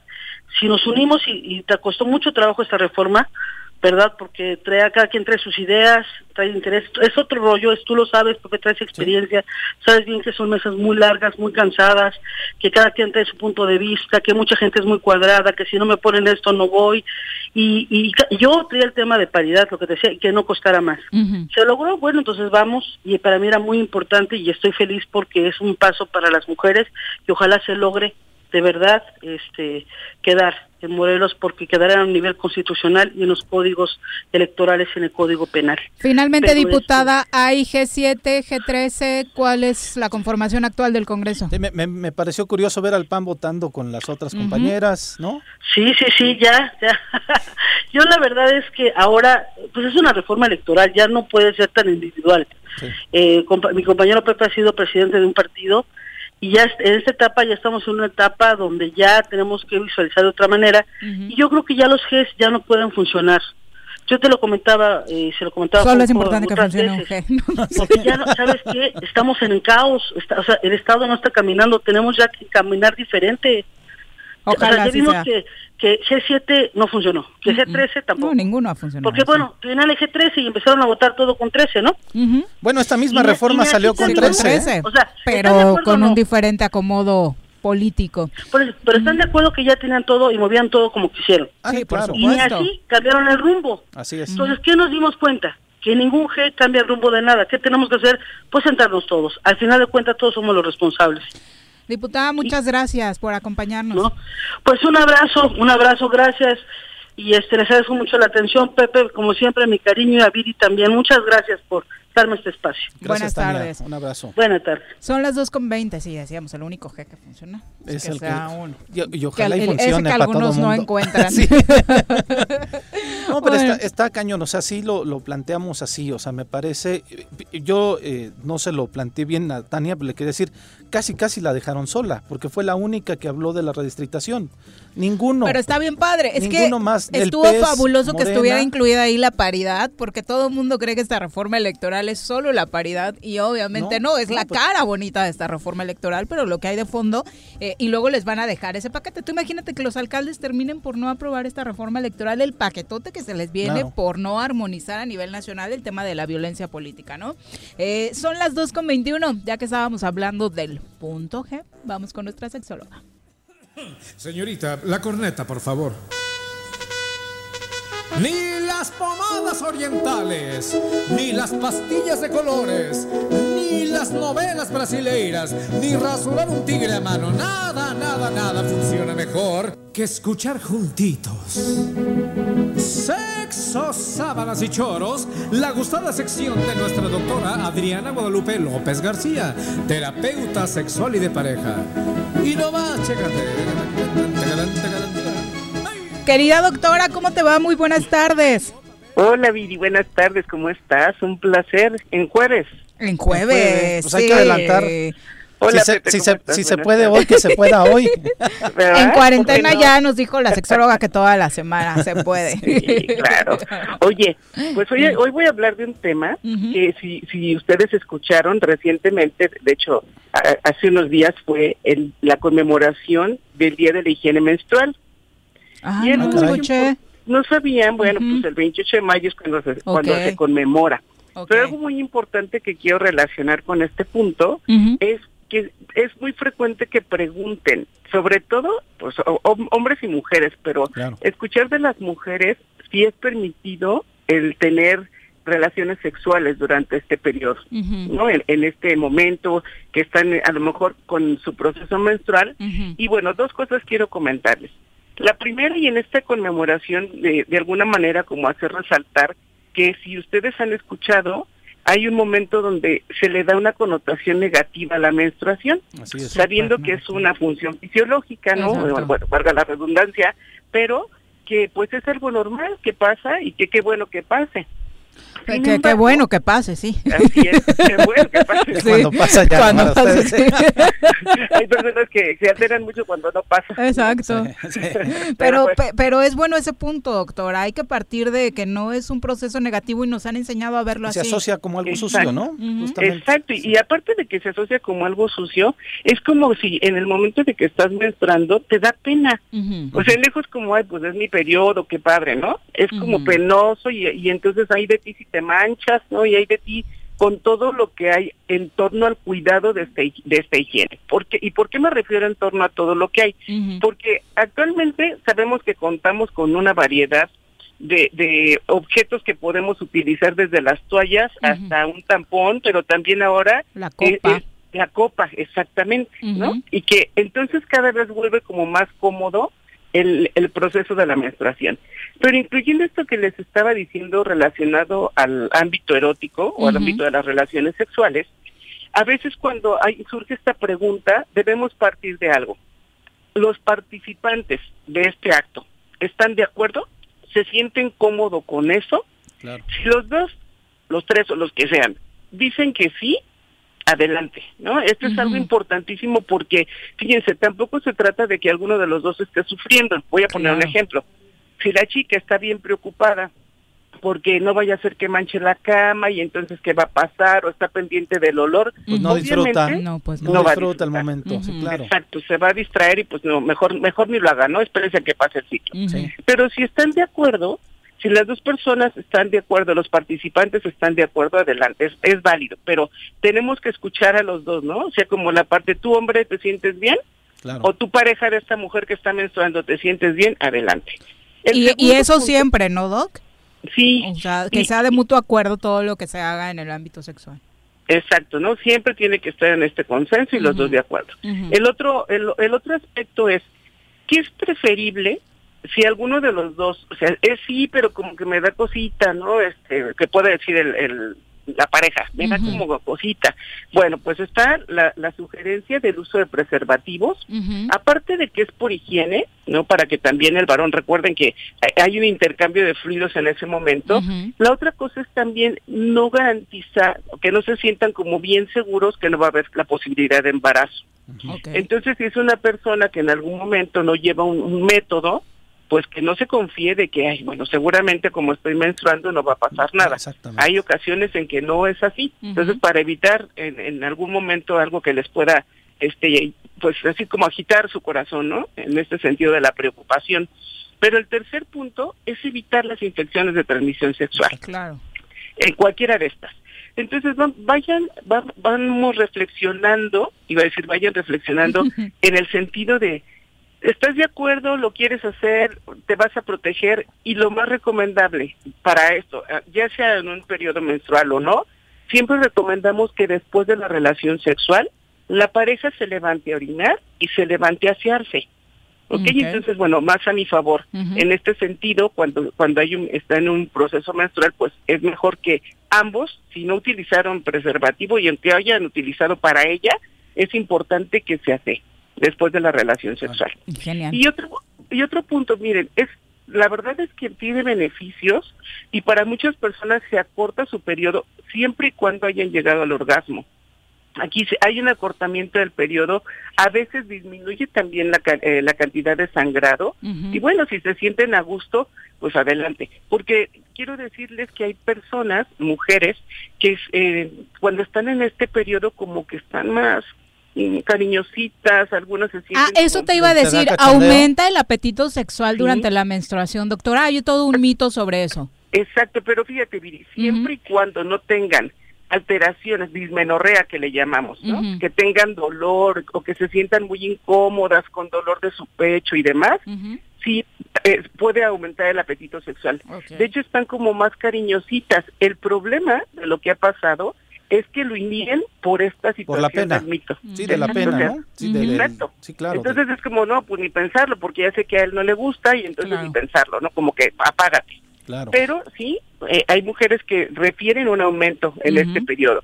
Y también creo que tiene un aspecto psicológico porque va relacionado, aunque ya sabemos que no necesariamente este no va a haber peligro de embarazo, pero es menos frecuente. Ah, eso te iba a decir, ahorita que mencionaste eso en Facebook, llegaron varios emojis de sorpresa, de cómo de que no es 100% seguro. No, no es 100% seguro.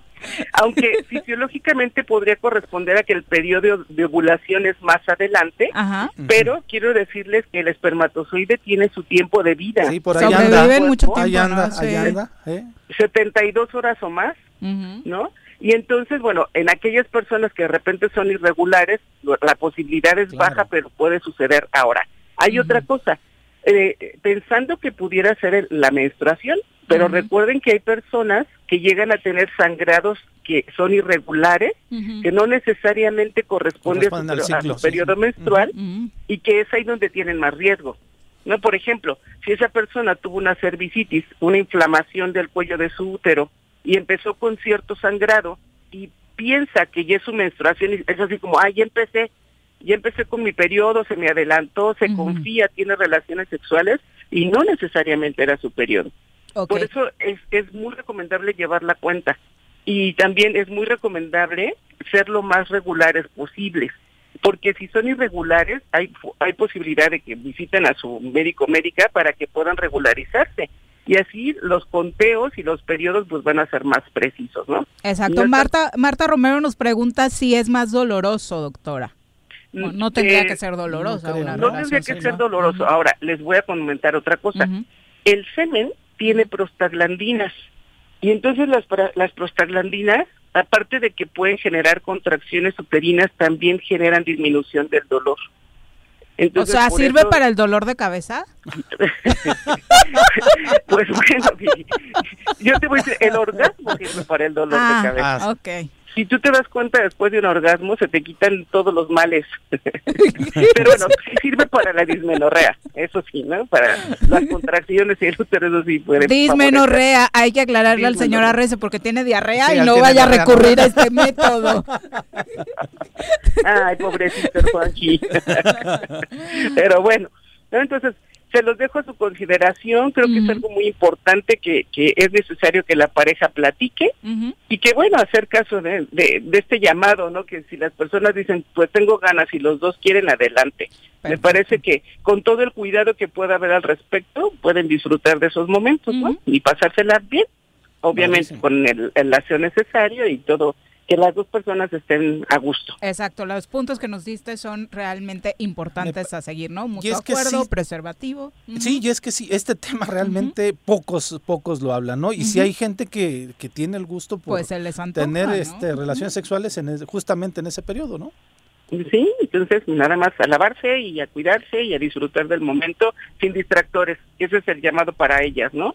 Si dijiste que sí, pues entonces dedícate a, sentir, porque si estás preocupada pensando en otras cosas, pues no, no, te vas a distraer y no, no se llega a nada. Muchas gracias, doctora. De qué, con muchísimo gusto. Oye, si alguien en esta cuarentena está teniendo algunos conflictos sexuales, ¿dónde te puede consultar?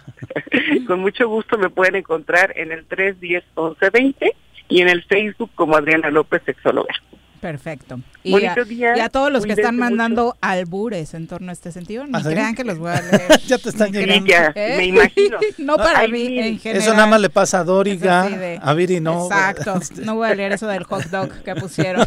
no, claro que no. no te unas Gracias, doctora. Hasta luego, bonita tarde. Bueno, son las 2.32 de la tarde. Nos vamos a una pausa y regresamos con más. Quédate en casa. Quédate en casa. Quédate en casa. Quédate en casa. Quédate, quédate, quédate. Y escucha. Durante la etapa de contingencia producto de la epidemia por COVID-19, recuerda que no estás sola. En la instancia municipal de la mujer de Jutepec, te escuchamos, comprendemos y orientamos. Comunícate al número 777-510-2449 para recibir asesoría jurídica y psicológica por una vida libre de violencia para las niñas y las mujeres. Ayuntamiento de Jutepec, gobierno con rostro humano. Si quieres consentir a tu mascota, el mejor lugar para hacerlo es Clínica Veterinaria Mundo Mascota. Contamos con consultas, medicamentos, accesorios, alimento y servicio de pensión. Además, tenemos servicio a domicilio. Ubícanos en Avenida 10 de Abril, número 1210, Colonia Granjas, o llámanos al teléfono 169-2128. Clínica Veterinaria Mundo Mascota. En esta contingencia en las oficinas de catastro y predial del municipio de Ayala, ofrecemos servicios como levantamiento, división de predio, manifestación de construcción, alta de predio, planos urgentes y ordinarios, avalúos, constancias de antigüedad de predio, copias simples de expediente o cambio de propietario, traslados de dominio, constancias de no adeudo, actualización de predio y recepción de pago de predial. Estamos en el interior del DIF municipal frente a la Socoche. Informes 735-308-8527. Te esperamos de lunes a viernes de 8 de la mañana a 3 de la tarde. Ayuntamiento de Ayala, trabajando por nuestra tierra. ¿Te gustan los caballos? ¿Tienes uno? ¿Sabes montar? ¿No? ¿Quieres aprender? Conoce los beneficios de hacerlo en Rancho de la Media Luna en Huitzilac. Contáctanos al 777-155-1062.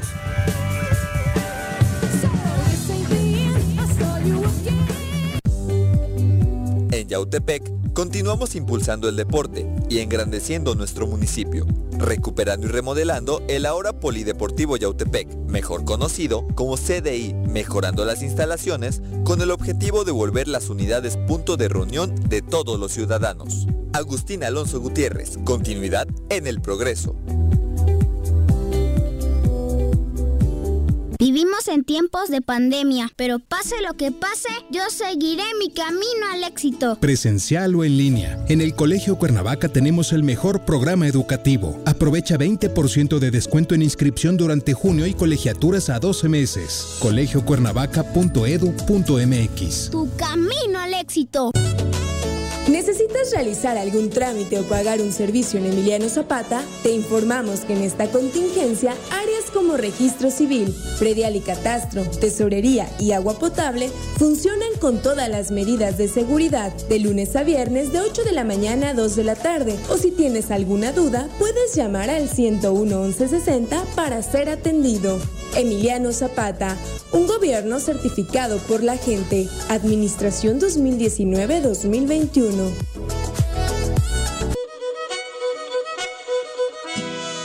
En Restaurante La Puerta de Tres Marías estamos comprometidos con la comunidad y en estos momentos de contingencia ofrecemos nuestro servicio a domicilio completamente gratis, además de una quesadilla gratis por persona. O si prefieres, ven con tu topper y te damos 15% de descuento. Y como apoyo a la sociedad, ofrecemos un 40% de descuento a todos nuestros doctores y trabajadores del sector salud. Gracias por su esfuerzo. Búscanos en Facebook como La Puerta de Tres Marías. Pedidos en línea o al 777-482-3728. Échale un ojito a la cazuela.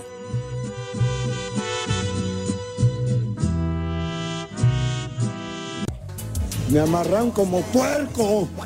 Mire. ¿Quién te manda a salir en plena contingencia? Quédate en casa y escucha.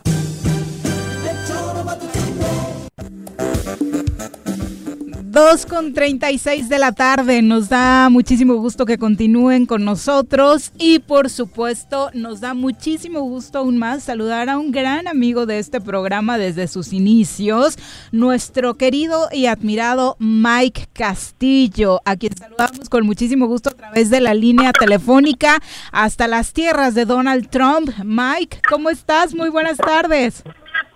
Hola, muy buenas tardes. ¿Quién habla, Viri? Sí, acá Viri. ¿A quién? Acá Mike Castillo, servidor y amigo. Mike, qué gusto saludarte después de tantos años. Oye, sí, mira cómo me conservo, me dicen el Johnny Walker de Minnesota. Espero que nada más sea por el tema de las arrugas, ¿eh? Te conservas en alcohol. de vez en cuando. Oigan, les voy a dar una buena receta para que no se les hagan las arrugas y siempre se vean muy chavos. A ver. Vivan en, y vivan Minnesota. Las temperaturas en invierno son de 45 grados bajo cero. No, hombre. No. Te Creo que no lo soportaría No, no, no, después no. de los 45 que tengo en Temisco de manera cotidiana. Lo único frío que yo soporto es una chela, Mike. Me Mike, parece muy bien. Oye, ¿Qué para, para la gente que nos está escuchando y que de pronto después de tantos años que has estado fuera, eh, pudo haber olvidado un poco de tu trayectoria en la radio en Morelos, recuérdanos. Ah, mira, te voy a decir, eh, yo empecé en la que como operador, en la que ahora es, bueno, siempre ha sido, creo, la XHCM Sí, sigue de siendo. FM. Yo era, yo era operador de esa estación y empecé el primero de noviembre de 1969. Wow. Eh, o sea que Hace ya un tengo, poquito. eh, voy a cumplir 51 años en el radio, aunque usted no lo vea. No se te ven, no se te ven. Y, lue- y luego eh, saqué mi licencia de locutor el 9 de febrero de 1971 y empecé en la XEDO, que en ese tiempo era la estrella de oro. ¿Cómo ves? ¿Qué- ¿Cuál era el cuadrante, Mike, en ese de, de esta? 1190. Ah, 1190. 1190. En AM. AM. Ujú. En algún tiempo fue Radio Fiesta, me parece. Creo que sí. yo por ahí estuve en Ujú. Radio Fiesta en- cuando ya unos añitos también. Radio Fiesta era Canal 142, Radio Fiesta. Exactamente. Era el 1420. O- oye, y este, después de ahí eh, me retiré en, de la radio de Morelos porque me ofrecieron trabajo en la organización Radio Centro. Este, yo quiero decirte que yo no iba con la intención de, de pedir trabajo, porque yo era músico. Entonces eh, fui a Casa Berkham, que es una casa de instrumentos musicales, a comprar algunas cosas para mi batería, pero no, no me acordaba dónde había dejado estacionado mi carro y que veo la, casa, la calle de Artículo 123, dije, ándale, en esta calle está la organización Radio Centro y yo quería ir a conocer porque en una de sus estaciones que era Radio Éxitos pasaban la hora de los Beatles. Eh, yo era, Muy fan. bueno, sigo siendo super fan de los Beatles, Ajá. pero llegué, me costó mucho trabajo que la chica que estaba en la recepción me dejara pasar porque me decía que solamente que tuviera cita con algún director artístico y accidentalmente, digo accidentalmente, porque estaba pasando, eh, era en el mezanín donde estaban las, las oficinas, había nueve estaciones en el edificio, seis AM y tres FM, y pasó un asistente de programación que después se volvió el programador de Radio Éxitos, donde estaba eh, la hora de los Beatles, y la chica que se llama Rosy le dijo, Pepe, Pepe, este joven quiere pasar a conocer las instalaciones, pues déjalo pasar. y total que eh, me dejaron pasar a, a conocer las instalaciones, me quedé maravillado, muy sorprendido, y luego me dijeron que si no quería grabar algo, y yo me emocioné, la verdad, era un equipo el que tenían ahí, y justo cuando, justo cuando estaba grabando eh, unos títulos de canciones y dando la hora y simulando que estaba yo al aire, entró el director del área de inglés de Radio Centro, el señor Adolfo Fernández Cepeda, la voz universal. Y me invitó eh, a que fuera a platicar con él a su oficina y ahí surgió la invitación. Qué maravilla, Y qué este, anécdota. Sí. la, la verdad es que es increíble aún en nuestros días eh, eh, resulta difícil de creer pero bueno el caso es que yo no podía aceptar en ese momento porque llevaba hasta ese instante ya alrededor de nueve, diez años trabajando ahí en la empresa. Y dije no, dije, no pues ya mañana entras. Y les dije no pues no puedo porque tengo mi trabajo allá no me puedo Votar allá. no me puedo ir como famulla Claro. no me puedo ir. y, y, y dice bueno entonces entras el lunes. Le digo sabe qué vamos a hacer una cosa. Yo le agradezco mucho la invitación. Déjeme ver si no hay ningún problema y es que en aquellos tiempos había una escasez tremenda de locutores en la Ciudad de México. Y eh, el- la razón por la que querían que me quedara es precisamente porque faltaba completar el staff no solo de Radio Éxitos, sino de las otras seis estaciones donde estaba Radio Variedades y estaba también Radio Centro complaciendo a la gran familia mexicana. Estaba Radio AI, el canal tropical, y luego Radio Sensación. Y la más nueva en ese tiempo era La Consentida, La Consentida, la que regala. Sabes todos los jingles de las estaciones de radio en México. Qué barbaridad, Mike. Y algunos yo los y algunos Y yo algunos tú los creaste, claro. que esa es la maravilla, que lo estás contando de primera mano. Es una anécdota eh, maravillosa. la Sin que- duda. ¿no? Pues, yo ¿Y cuánto pasar- tardaste, cuánto tardaste en aceptar entonces? Eh, pues para serte franco era 18 de julio Ajá. de 1979 Ujú. y entré a trabajar el 30 de julio porque has de saber que mi papá era locutor también de la estación donde yo trabajaba. Entonces lo primero que hice fue consultarle a él porque él era mi sensei, sigue siendo mi ídolo y eh, sigo siendo un fanático de su estilo y de hecho le he copiado muchísimas cosas que me han servido como no se dan una idea aquí en los Estados Unidos. Eh, independientemente de que varias de las cosas que me enseñó las pude poner en práctica ya en la capital de la República Mexicana. Sí, Pero, claro, y dejaste eh, escuela. Pues gracias a Dios sí. Y luego eh, de estar ahí en, en el grupo Radio Centro a partir del 79, el, el señor Fernández Cepeda, que era el, el director del área de inglés, me invitó a ser su asistente de programación de las tres estaciones, que una era Radio Éxitos, la otra era Radio Universal y la más joven, la juvenil, era Radio Hit, el gran sonido. Y entonces ahí me empecé yo a foguear. De hecho, en Morelos. Yo ya había, ya me habían dado la oportunidad de programar las dos estaciones donde yo estaba y, y luego allá en México pues empecé a programar Radio Éxitos.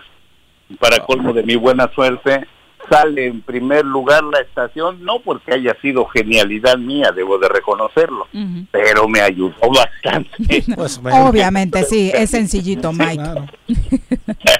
Eh, eh, salió de vacaciones Pepe Ortega, el que gracias a él conocí las instalaciones y gracias a él entré a conocer y y después eh, era yo uno de sus pupilos allí en Radio Éxitos porque él era el que la programa. Oye, Mike, una, una trayectoria impresionante, que yo creo que en tiempos de radio no nos daría tiempo de contarla completita, Mike, pero eso que decíamos, ¿no? Dejaste escuela en México y ¿hace cuántos años te fuiste a Estados Unidos? No, apenas vamos a cumplir 16 años por esta tierra. no, pero es, que antes eh, hay que recordar que yo empecé a extrañar la música porque me retiré de la música para dedicarme al radio cuando estuve en Radio Centro.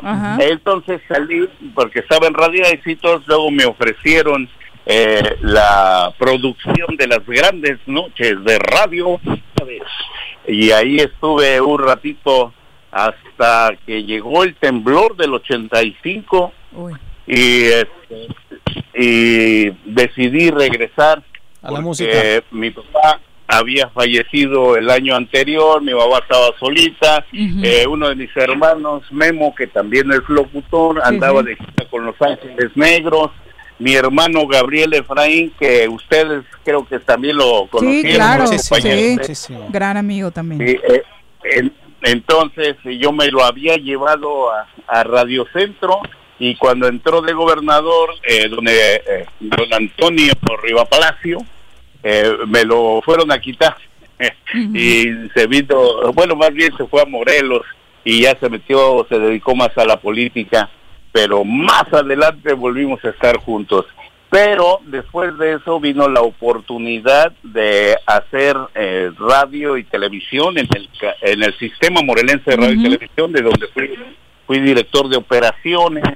Hicimos, digo hicimos porque físicamente también le entré ahí a pelar y, y, a, y a unir cables para que sonaran las tres FMs y una AM que no sé si todavía existan y también hicimos las primeras pruebas. ya están las cuatro, no, están las cuatro en, FM. la, la, AM era la de Yautepec, ¿no, este Mike? No, no, la AM era la de Cuautla. que ah, la de Cuautla, es cierto. en las biznagas se llamaba este. Sí, las biznagas, no, terreno, me fuera acordar. sí, una era Universal que está en Cuernavaca, la otra 102.9 Estéreo Viva, Estéreo Campesina y Radio Cuautla. Ah, Estéreo Campesina de, de Yautepec, exactamente. Y Radio Cuautla. y ya después de eso, para no para no hacer el, para no hacer el choro nocturno, ¿Ah, entonces eh, vino, sí fue ahí, sí creo que sí, eh, una invitación para ir a presentar un casting en una de, de las yo debo de reconocer que uno de los lugares donde también aprendí este a veces sin que a uno le enseñen eh, se ve obligado a aprender cosas y, y, fue justamente en el canal de las estrellas. Primero como músico estuve en los últimos años de don Raúl Velasco integrando un grupo sí, en Siempre Domingo con mis amigos hermanos, eh, Pedro Alberto y Carlos María Cárdenas. Eh, teníamos un grupo que se llamaba Nieve de Limón y fuimos el grupo de Siempre en Domingo y siempre me hacía de enojar porque Raúl Velasco decía, la orquesta de Siempre en Domingo. Pero bueno, esa fue la otra parte de la historia. Cuando terminó siempre en domingo, pues yo seguí con mis actividades de músico y estuve trabajando en la radio. Regresé a, Cuernavaca y estuve programando eh, mexicana. Bueno, realmente estuve ahí haciendo producción y dirección artística en todo el grupo Radio de Morelos. Que es ahí donde tuvimos la fortuna de conocernos. Ande usted, precisamente en esa época fue. Y de ahí, ¿qué sucedió? Pues que eh, terminando la serie de al fin de semana que me invitó eh, don Guillermo del Bosque a participar como locutor, eh, hice la serie los seis años que duró, o siete, no me acuerdo. Sí, fueron siete años y terminando viene la invitación de un amigo que tenía una estación de radio en Alabama. Yo les voy a ser franco, en ese tiempo, a pesar de que iba muy seguido, o venía más bien muy seguido a los Estados Unidos, no tenía idea de dónde era Alabama, pero este me dijo que él tenía una estación ahí, que andaba buscando a alguien que le ayudara a, a hacerla funcionar y pues acepté y desde entonces Parte de, eh, parte de la llamada, Mike, era precisamente eh, para saber cómo te encontrabas, porque obviamente seguimos en contacto eh, a través de las redes sociales, tus publicaciones y demás, y sabemos que debido a las protestas antirracismo que se están realizando en los Estados Unidos, pues el lugar en el que te encuentras trabajando ha sido objeto de estas pues protestas e incluso resultó afectado el edificio. Sí, fíjate que pues eh, es triste tener que decir que gracias a un eh, acontecimiento de esa magnitud, Minneapolis eh, logró notoriedad a nivel mundial. sacudió al mundo. ¿Mandé? Sacudió al mundo. Sí, la verdad, y hasta la fecha sigue habiendo protestas en varias partes del planeta. Lo triste del caso es que independientemente de que la gente tiene la libertad, tiene la oportunidad de externar su, em, su disgusto, su inconformidad, eh, hay formas de hacerlo. Pero desgraciadamente, y no solamente en Minneapolis ni los Estados Unidos, sino en el mundo entero, en nuestro México querido, vemos cómo sucede que hay gente que se cuelga de las manifestaciones para eh, meter entre ellas a gente, a esquiroles o a, vándalos que van a hacer eh, desmanes y desastres eh, materiales en esas manifestaciones. Lo mismo pasó acá, pero... ¿Qué, qué sucedió con, ¿Qué sucedió con el edificio en donde transmitían, Mike? ¿Siguen transmitiendo? ¿Cómo le están haciendo ahora? Mira, sucedió que entre esos vándalos de los que te platico se dedicaron a destrozar negocios, casi todos latinos, de algunos paisanos nuestros morelenses que han con mucho esfuerzo logrado hacer su capital y tener sus negociaciones. Eh, hermanos de Azochiapan que pusieron sus tiendas, las han hecho crecer y las han hecho prosperar pues fueron eh, cristaleadas, fueron asaltadas, al igual que eh, cadenas de tiendas a nivel nacional como la cadena Target, la, la cadena de Cap Foods, en fin, eh, hubo muchos daños. Entonces, el último día fuerte, el último día feo de estas manifestaciones con vandalismo, se les ocurrió empezar a quemar edificios. Y uno de ellos le tocó al de donde estaban las oficinas y las cabinas de la raza 95.7 que en realidad somos tres estaciones que estaban en un solo lugar. Y en ese lugar eh, la dueña eh, de la estación fue dueña también del restaurante que estaba en el primer piso, en el segundo piso estaba un centro nocturno, en el tercer piso había un salón de eventos y en el cuarto piso estaban las cabinas y las oficinas de la raza. Entonces, un edificio bastante viejo que más bien eh, pertenecía ya a la historia no solo de Minneapolis ni de Minnesota, sino del país un edificio que se construyó en 1900, pues ya por su antigüedad y además las construcciones por acá casi todas son de madera, pues se volvió como estopa en menos de una hora. Eh, sí, las imágenes son impresionantes. Eh, obviamente, Mike, eh, las protestas continúan. En este momento, ¿cómo están en la ciudad? Mira, se ha tranquilizado y se ha notado la diferencia.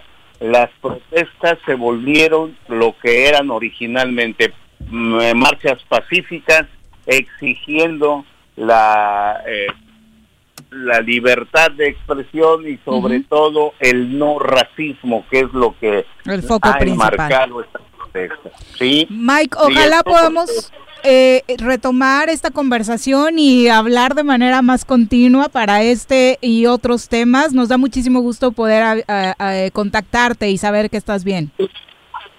Muchísimas gracias, Viri. Ya sabes que se te quiere mucho y se te admira además por tu profesionalismo. Gracias por la invitación. No sabes qué gusto me da ponerme en contacto con el auditorio de todos ustedes que alguna vez fue mío. Sigue, sigue siendo tuyo porque nos están llegando muchos mensajes recordándote, Mike. Ah, hombre, muchas gracias a todos. Se les quiere. Les mando un abrazo, un apapacho y un beso fuerte. Un abrazo. a, los hombres, este, un apretón de manos. Gracias. Mike. Muy buenas tardes. Buenas tardes, cuídense mucho. Pues difícil la situación, al menos en Minneapolis, por este reporte que nos da Mike, pues ya. No, pero es que en todo el estado Estados Unidos estaba este hecho un caos, ¿no? Bastaba ver con la cara de Trump para saber que las cosas estaban duras. Vamos ahora con nuestra nutrióloga de cabecera. Piensa en un futuro sano. Tú también puedes tener una mejor calidad de vida. Conoce cómo llevar una alimentación saludable con los productos naturales y orgánicos que la doctora Mónica Novielo de Punto Sano tiene para ti en el choro. Doctora, ¿cómo te va? Muy buenas tardes. Bienvenida. Buenas tardes. Hola, doctora. Bueno, pues después de estos temas tan fuertes, ¿verdad? Qué cosas.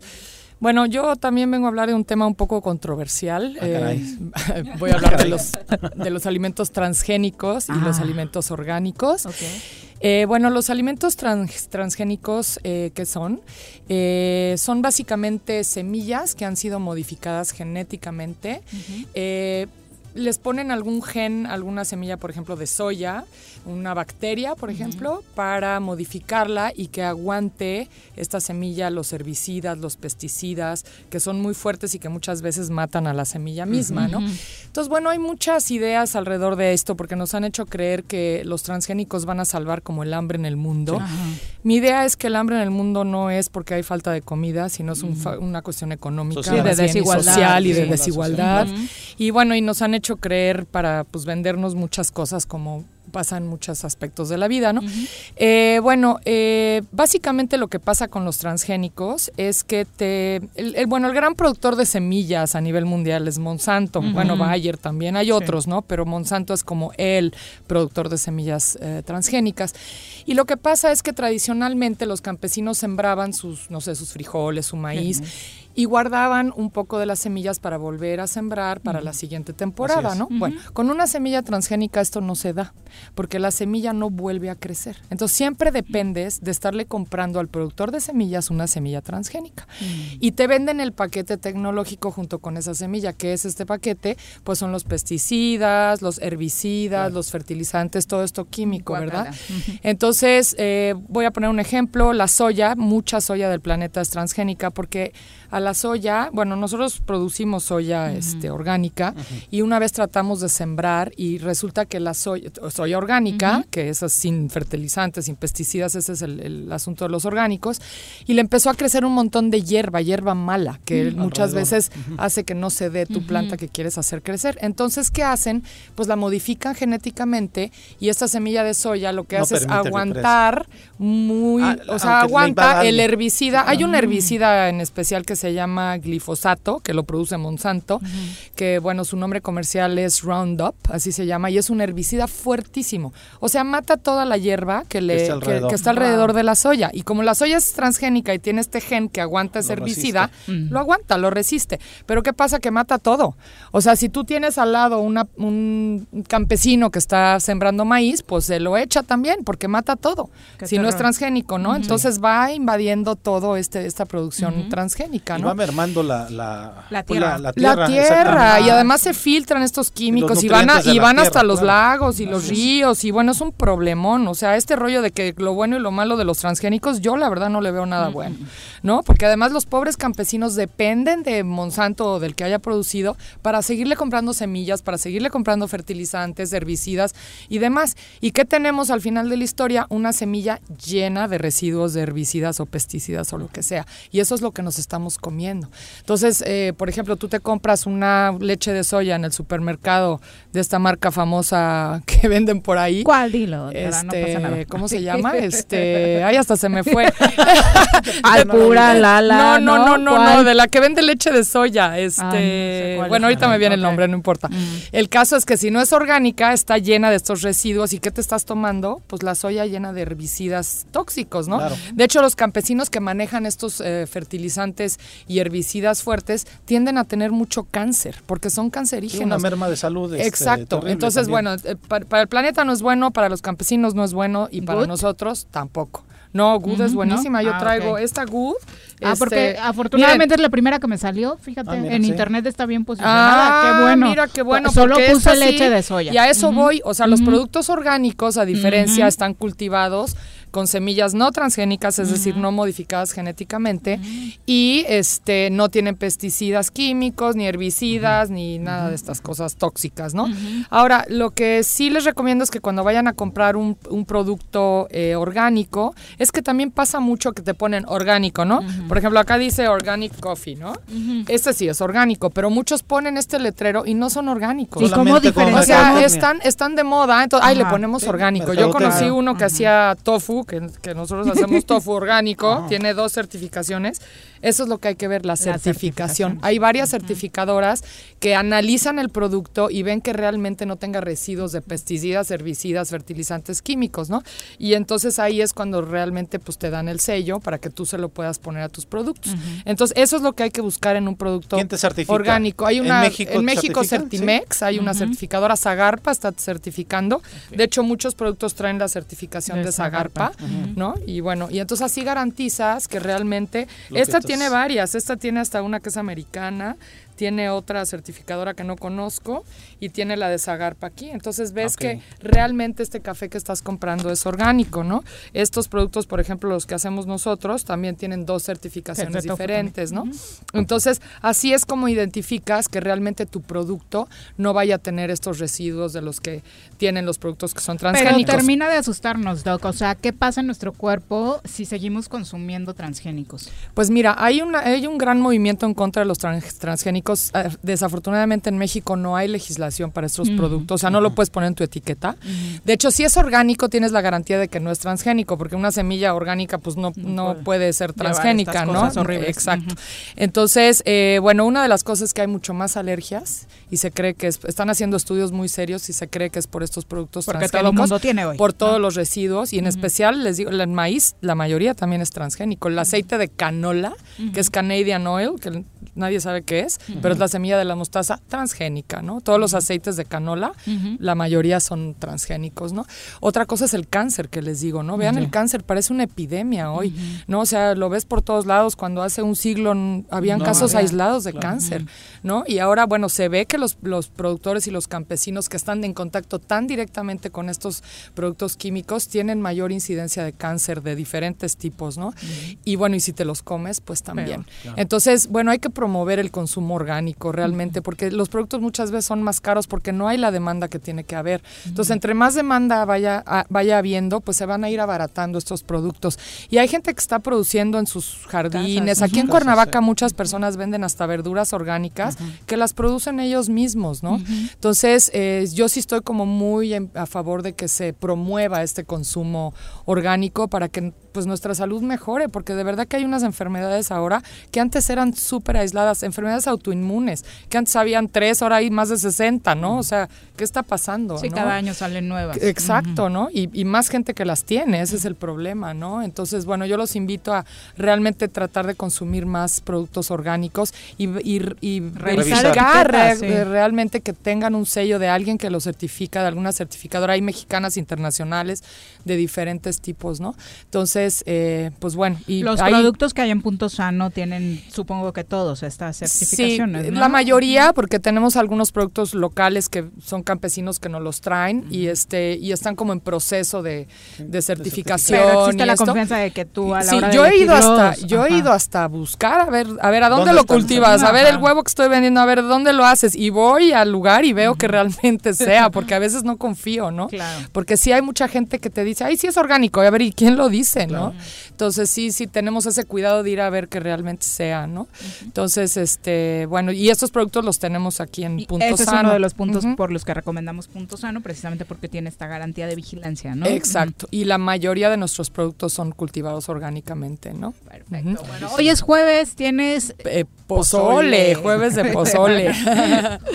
Muy bien, y estamos en Plaza Andrómeda, en el local 19. Tenemos, eh, si quieren, también les podemos enviar a domicilio los productos. Nuestro teléfono es 372-3514. ¿Este café que tienes de dónde es? De Chiapas. De Chiapas. Ah, está buenísimo, buenísimo. Tiene tres certificaciones orgánicas. De verdad está muy, muy bueno. Café Solo Dios. O sea, Café Solo Dios. México. orgullosamente mexicano. sí, está muy alegre, ¿no? Sí, está muy bonito. y muy bueno de sabor, ¿eh? Muy, muy bueno. Muchas gracias, gracias por acompañarnos. Y hay que cuidar nuestra alimentación, por supuesto. Eh, Cabral Campa nos dice a través de Facebook, saludos, los escucho desde la colonia del Bosque, les envío un fuerte abrazo. Y Juanjo no debe ir a restaurantes todavía, por eso se enferma, qué mal ejemplo. Totalmente de acuerdo, debe seguir guardando su sana distancia, sobre todo porque está en edad vulnerable. Ya está De hecho, se siente aquí la que pesa la edad en esta silla donde estoy yo. Leti Gutiérrez, un abrazo querida amiga. Espero que pronto platiquemos ya al aire sobre estas recomendaciones de lectura para los pequeños. Misael Catalán dice, los extraño mucho. Eh, ojalá pronto los pueda tener de nuevo en FM. Esperemos que así sea. José Patricio Durán, también un abrazo para ti. Gracias por sintonizarnos. Germán Márquez dice, si era Miguel Ángel Castillo con el que hablaron, sí, era el gran original. Castillo. El original no tiene todavía no, tiene su ¿no? no pues además es peculiar su forma de hablar. Es una maravilla, es una delicia escucharlo. Exacto. Ramón Robledo también, muchas gracias por estar con nosotros. Magdalena Villalba, Marco Antonio Silva. Eh, gracias de verdad a todos los que nos acompañan. Vamos ahora a hablar de caballos. No existe una sensación de libertad igual a la que se siente montado en un caballo. Ahí aprendes que la fuerza se complementa con la nobleza y la lealtad. Conoce más sobre los fieles corceles con nuestro experto Alboro en nuestra sección A Rienda Suelta. Malboro, ¿cómo te va? Muy buenas tardes. Buenas tardes, ¿cómo están? Aquí estamos una vez más con ustedes. Nos encanta poder recibirte, Malboro, para seguir aprendiendo de caballos, un tema que mm, sorprendentemente le está interesando muchísimo al público. Es pues que bueno que, tengan ese interés, es algo muy bonito y pues aquí estamos para ofrecerles nuestro apoyo y nuestra ayuda en lo que en lo que a ellos les interese. Hoy sobre qué nos vas a ilustrar. Hoy quiero hablar de, lo que es la primer silla de un, a un potrillo, a un caballo. La primera vez que le echamos la, silla, no más bien la, silla, sino montarlo por primera vez. Ajá. Porque recomendabas que desde antes de, la monta, antes de iniciar lo fueran preparando, ¿no? Efectivamente. la vez anterior. Sí, hablábamos de un proceso previo a un potrillo que vamos a empezar a, montar, que eh, hablábamos de un, trabajo de piso, ¿verdad? que era tres, tres este, puntos muy fundamentales, que era la confianza, el respeto y la atención. Ya trabajado esos tres puntos, eh, estamos hablando de un potrillo de dos años y medio a, tres años, es cuando ya le vamos a empezar la silla. Ya está trabajado con esos puntos básicos que habíamos comentado y ya le podemos empezar a montar. Ajá ya el, trabajo previo ya consistió en ponerle la silla esporádicamente y entonces ahora nos vamos a animar a echarle el, cuerpo al caballo, ¿no? A subirnos a él. Y hablas de cualquier, bueno, obviamente no una persona, una persona con un peso normal o este niños o, cómo es este la monta para el potrillo. regularmente debe de ser un, peso ni muy ligero ni muy, ni, muy pesado. Si, si, estamos hablando de una persona entre 60 y 70 kilos es lo más adecuado y vamos a empezar a montarlo por primera vez así paulatinamente. No vamos a montarlo diario, diario, diario. Le vamos a empezar a dar un proceso de dos, tres veces por semana, tres, cuatro veces por semana, Para la adaptación. un poquito diario, en lo que se va adaptando, precisamente lo que dices, Viri, es cierto, en que, existe un proceso de adaptación al, jinete arriba del caballo y a, tolerar el peso y acostumbrarse al, al mismo, al peso. Oye, hay tipos de sillas también. Ah, sí, hay muchos tipos de sillas, están, digo, están las monturas tejanas, las monturas este albardones tipo inglés. ¿Varía el peso entre cada una de ellas? Hablo por cuál va a ser la primera que le pones. La primera silla va a ser al gusto. Eh, finalmente, yo le doy un poco de importancia al respecto. Este, no influye en cómo va a reaccionar. Mientras sea una silla cómoda. Hay sillas muy pésimas y los que estamos en este ámbito lo sabemos. Hay sillas pésimas, terriblemente, de un muy mal fuste, de un mal mal este acondicionamiento al lomo del caballo. Entonces busquemos una montura cómoda, la que quieran. A la, disciplina que ustedes se, se, se, dediquen, no importa. Ustedes saben que sea una montura buena y con una muy buena carona. Ahora, el primero que se suba al potrillo debe ser un experto, ¿no? Porque inexperto tú y primerizo el, potrillo. Sale, no sale a galope. Sí, no, mira, eh, eh, eh, ese, ese proceso que les di previamente del respeto, la atención, y, la confianza, del caballo, yo les aseguro que cuando el trabajo está bien hecho adecuadamente, como debe de ser, ni siquiera el caballo va a reparar, de verdad. Ese trabajo previo consiste en quebrar el potrillo desde piso, ya está quebrado del cuello, ya este, conoce los mandatos de ir hacia adelante o de detenerse, entonces al subirnos, esos mandatos van a ser un resultado óptimo en el manejo por primera vez de subirse a un caballo, de verdad. Entonces, no, sí se recomienda a veces un ayudante ahí previo, que esté en apoyo. De cuando a veces hay casos que pueden resultar que sí reaccionen. Entonces ese ayudante Se, asustan de, pues no están acostumbrados, de pronto llega alguien arriba y les molesta, se asusta, es este, invadir su espacio. Su espacio, y, pero vuelvo a repetir, con el método que, que aplico, que, que les comenté previamente, no pasa nada, absolutamente. Es mucho, muy difícil que suceda, de verdad. Casi realmente se van a impresionar lo, lo, lo, lo fácil que va a resultar cómo va a colaborar el caballo con el trabajo, como les digo, previo.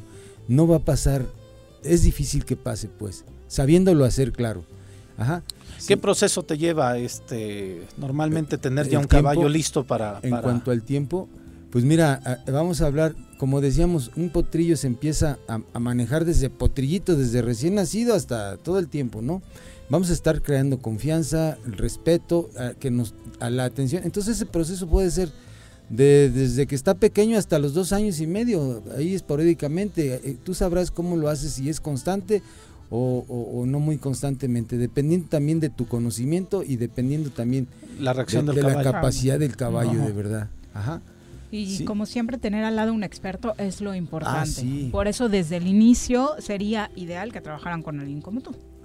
Ah, sí, yo recomiendo siempre tener una persona que sepa al respecto, que conozca el, manejo de los caballos. Es sumamente mm, eh, importante. No podemos aventurarnos cuando no tenemos el conocimiento adecuado. Siempre es importante una persona que sepa al respecto. Sí, sí, sí, no es traumática la experiencia. ¿eh? Para ambas partes. Sí, sí, para ambas partes. Cuidado, no es traumática como parece. y peligrosa también. Sí, Puede ser muy peligroso. Sí, sucede. ¿eh? ¿Dónde te encuentra nuestro público, Malboro? En el 15, en el triple siete quince cincuenta Rancho de la Media Luna. Estamos en Tres Marías, cerquita de Huizilá. Ahí estamos a sus órdenes, lo que se les ofrezca. Erramos caballos eh, amansamos, adiestramos y corregimos caballos. Muchas gracias por acompañarnos. Muy buenas tardes. Soy éxito. Eh, Cabral Campa dice, seguro la doctora se refería a la leche Hades, que es eh, la que está... La de soya, la Hades, sí. Seguramente sí, porque eso es más comercial. Mogoman, de verdad, qué risa con todos los memes que nos mandas diario. Ya te tocó, ahí una vez con tu pancita, ¿no?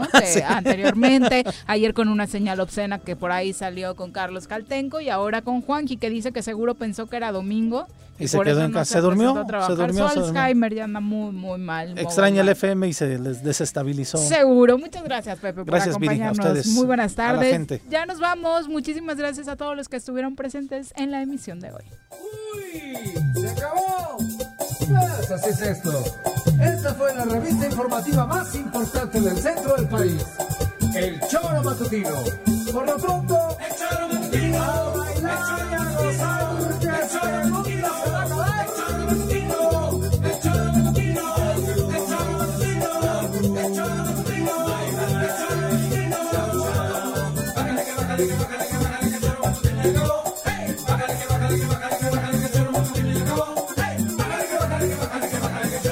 Acabó.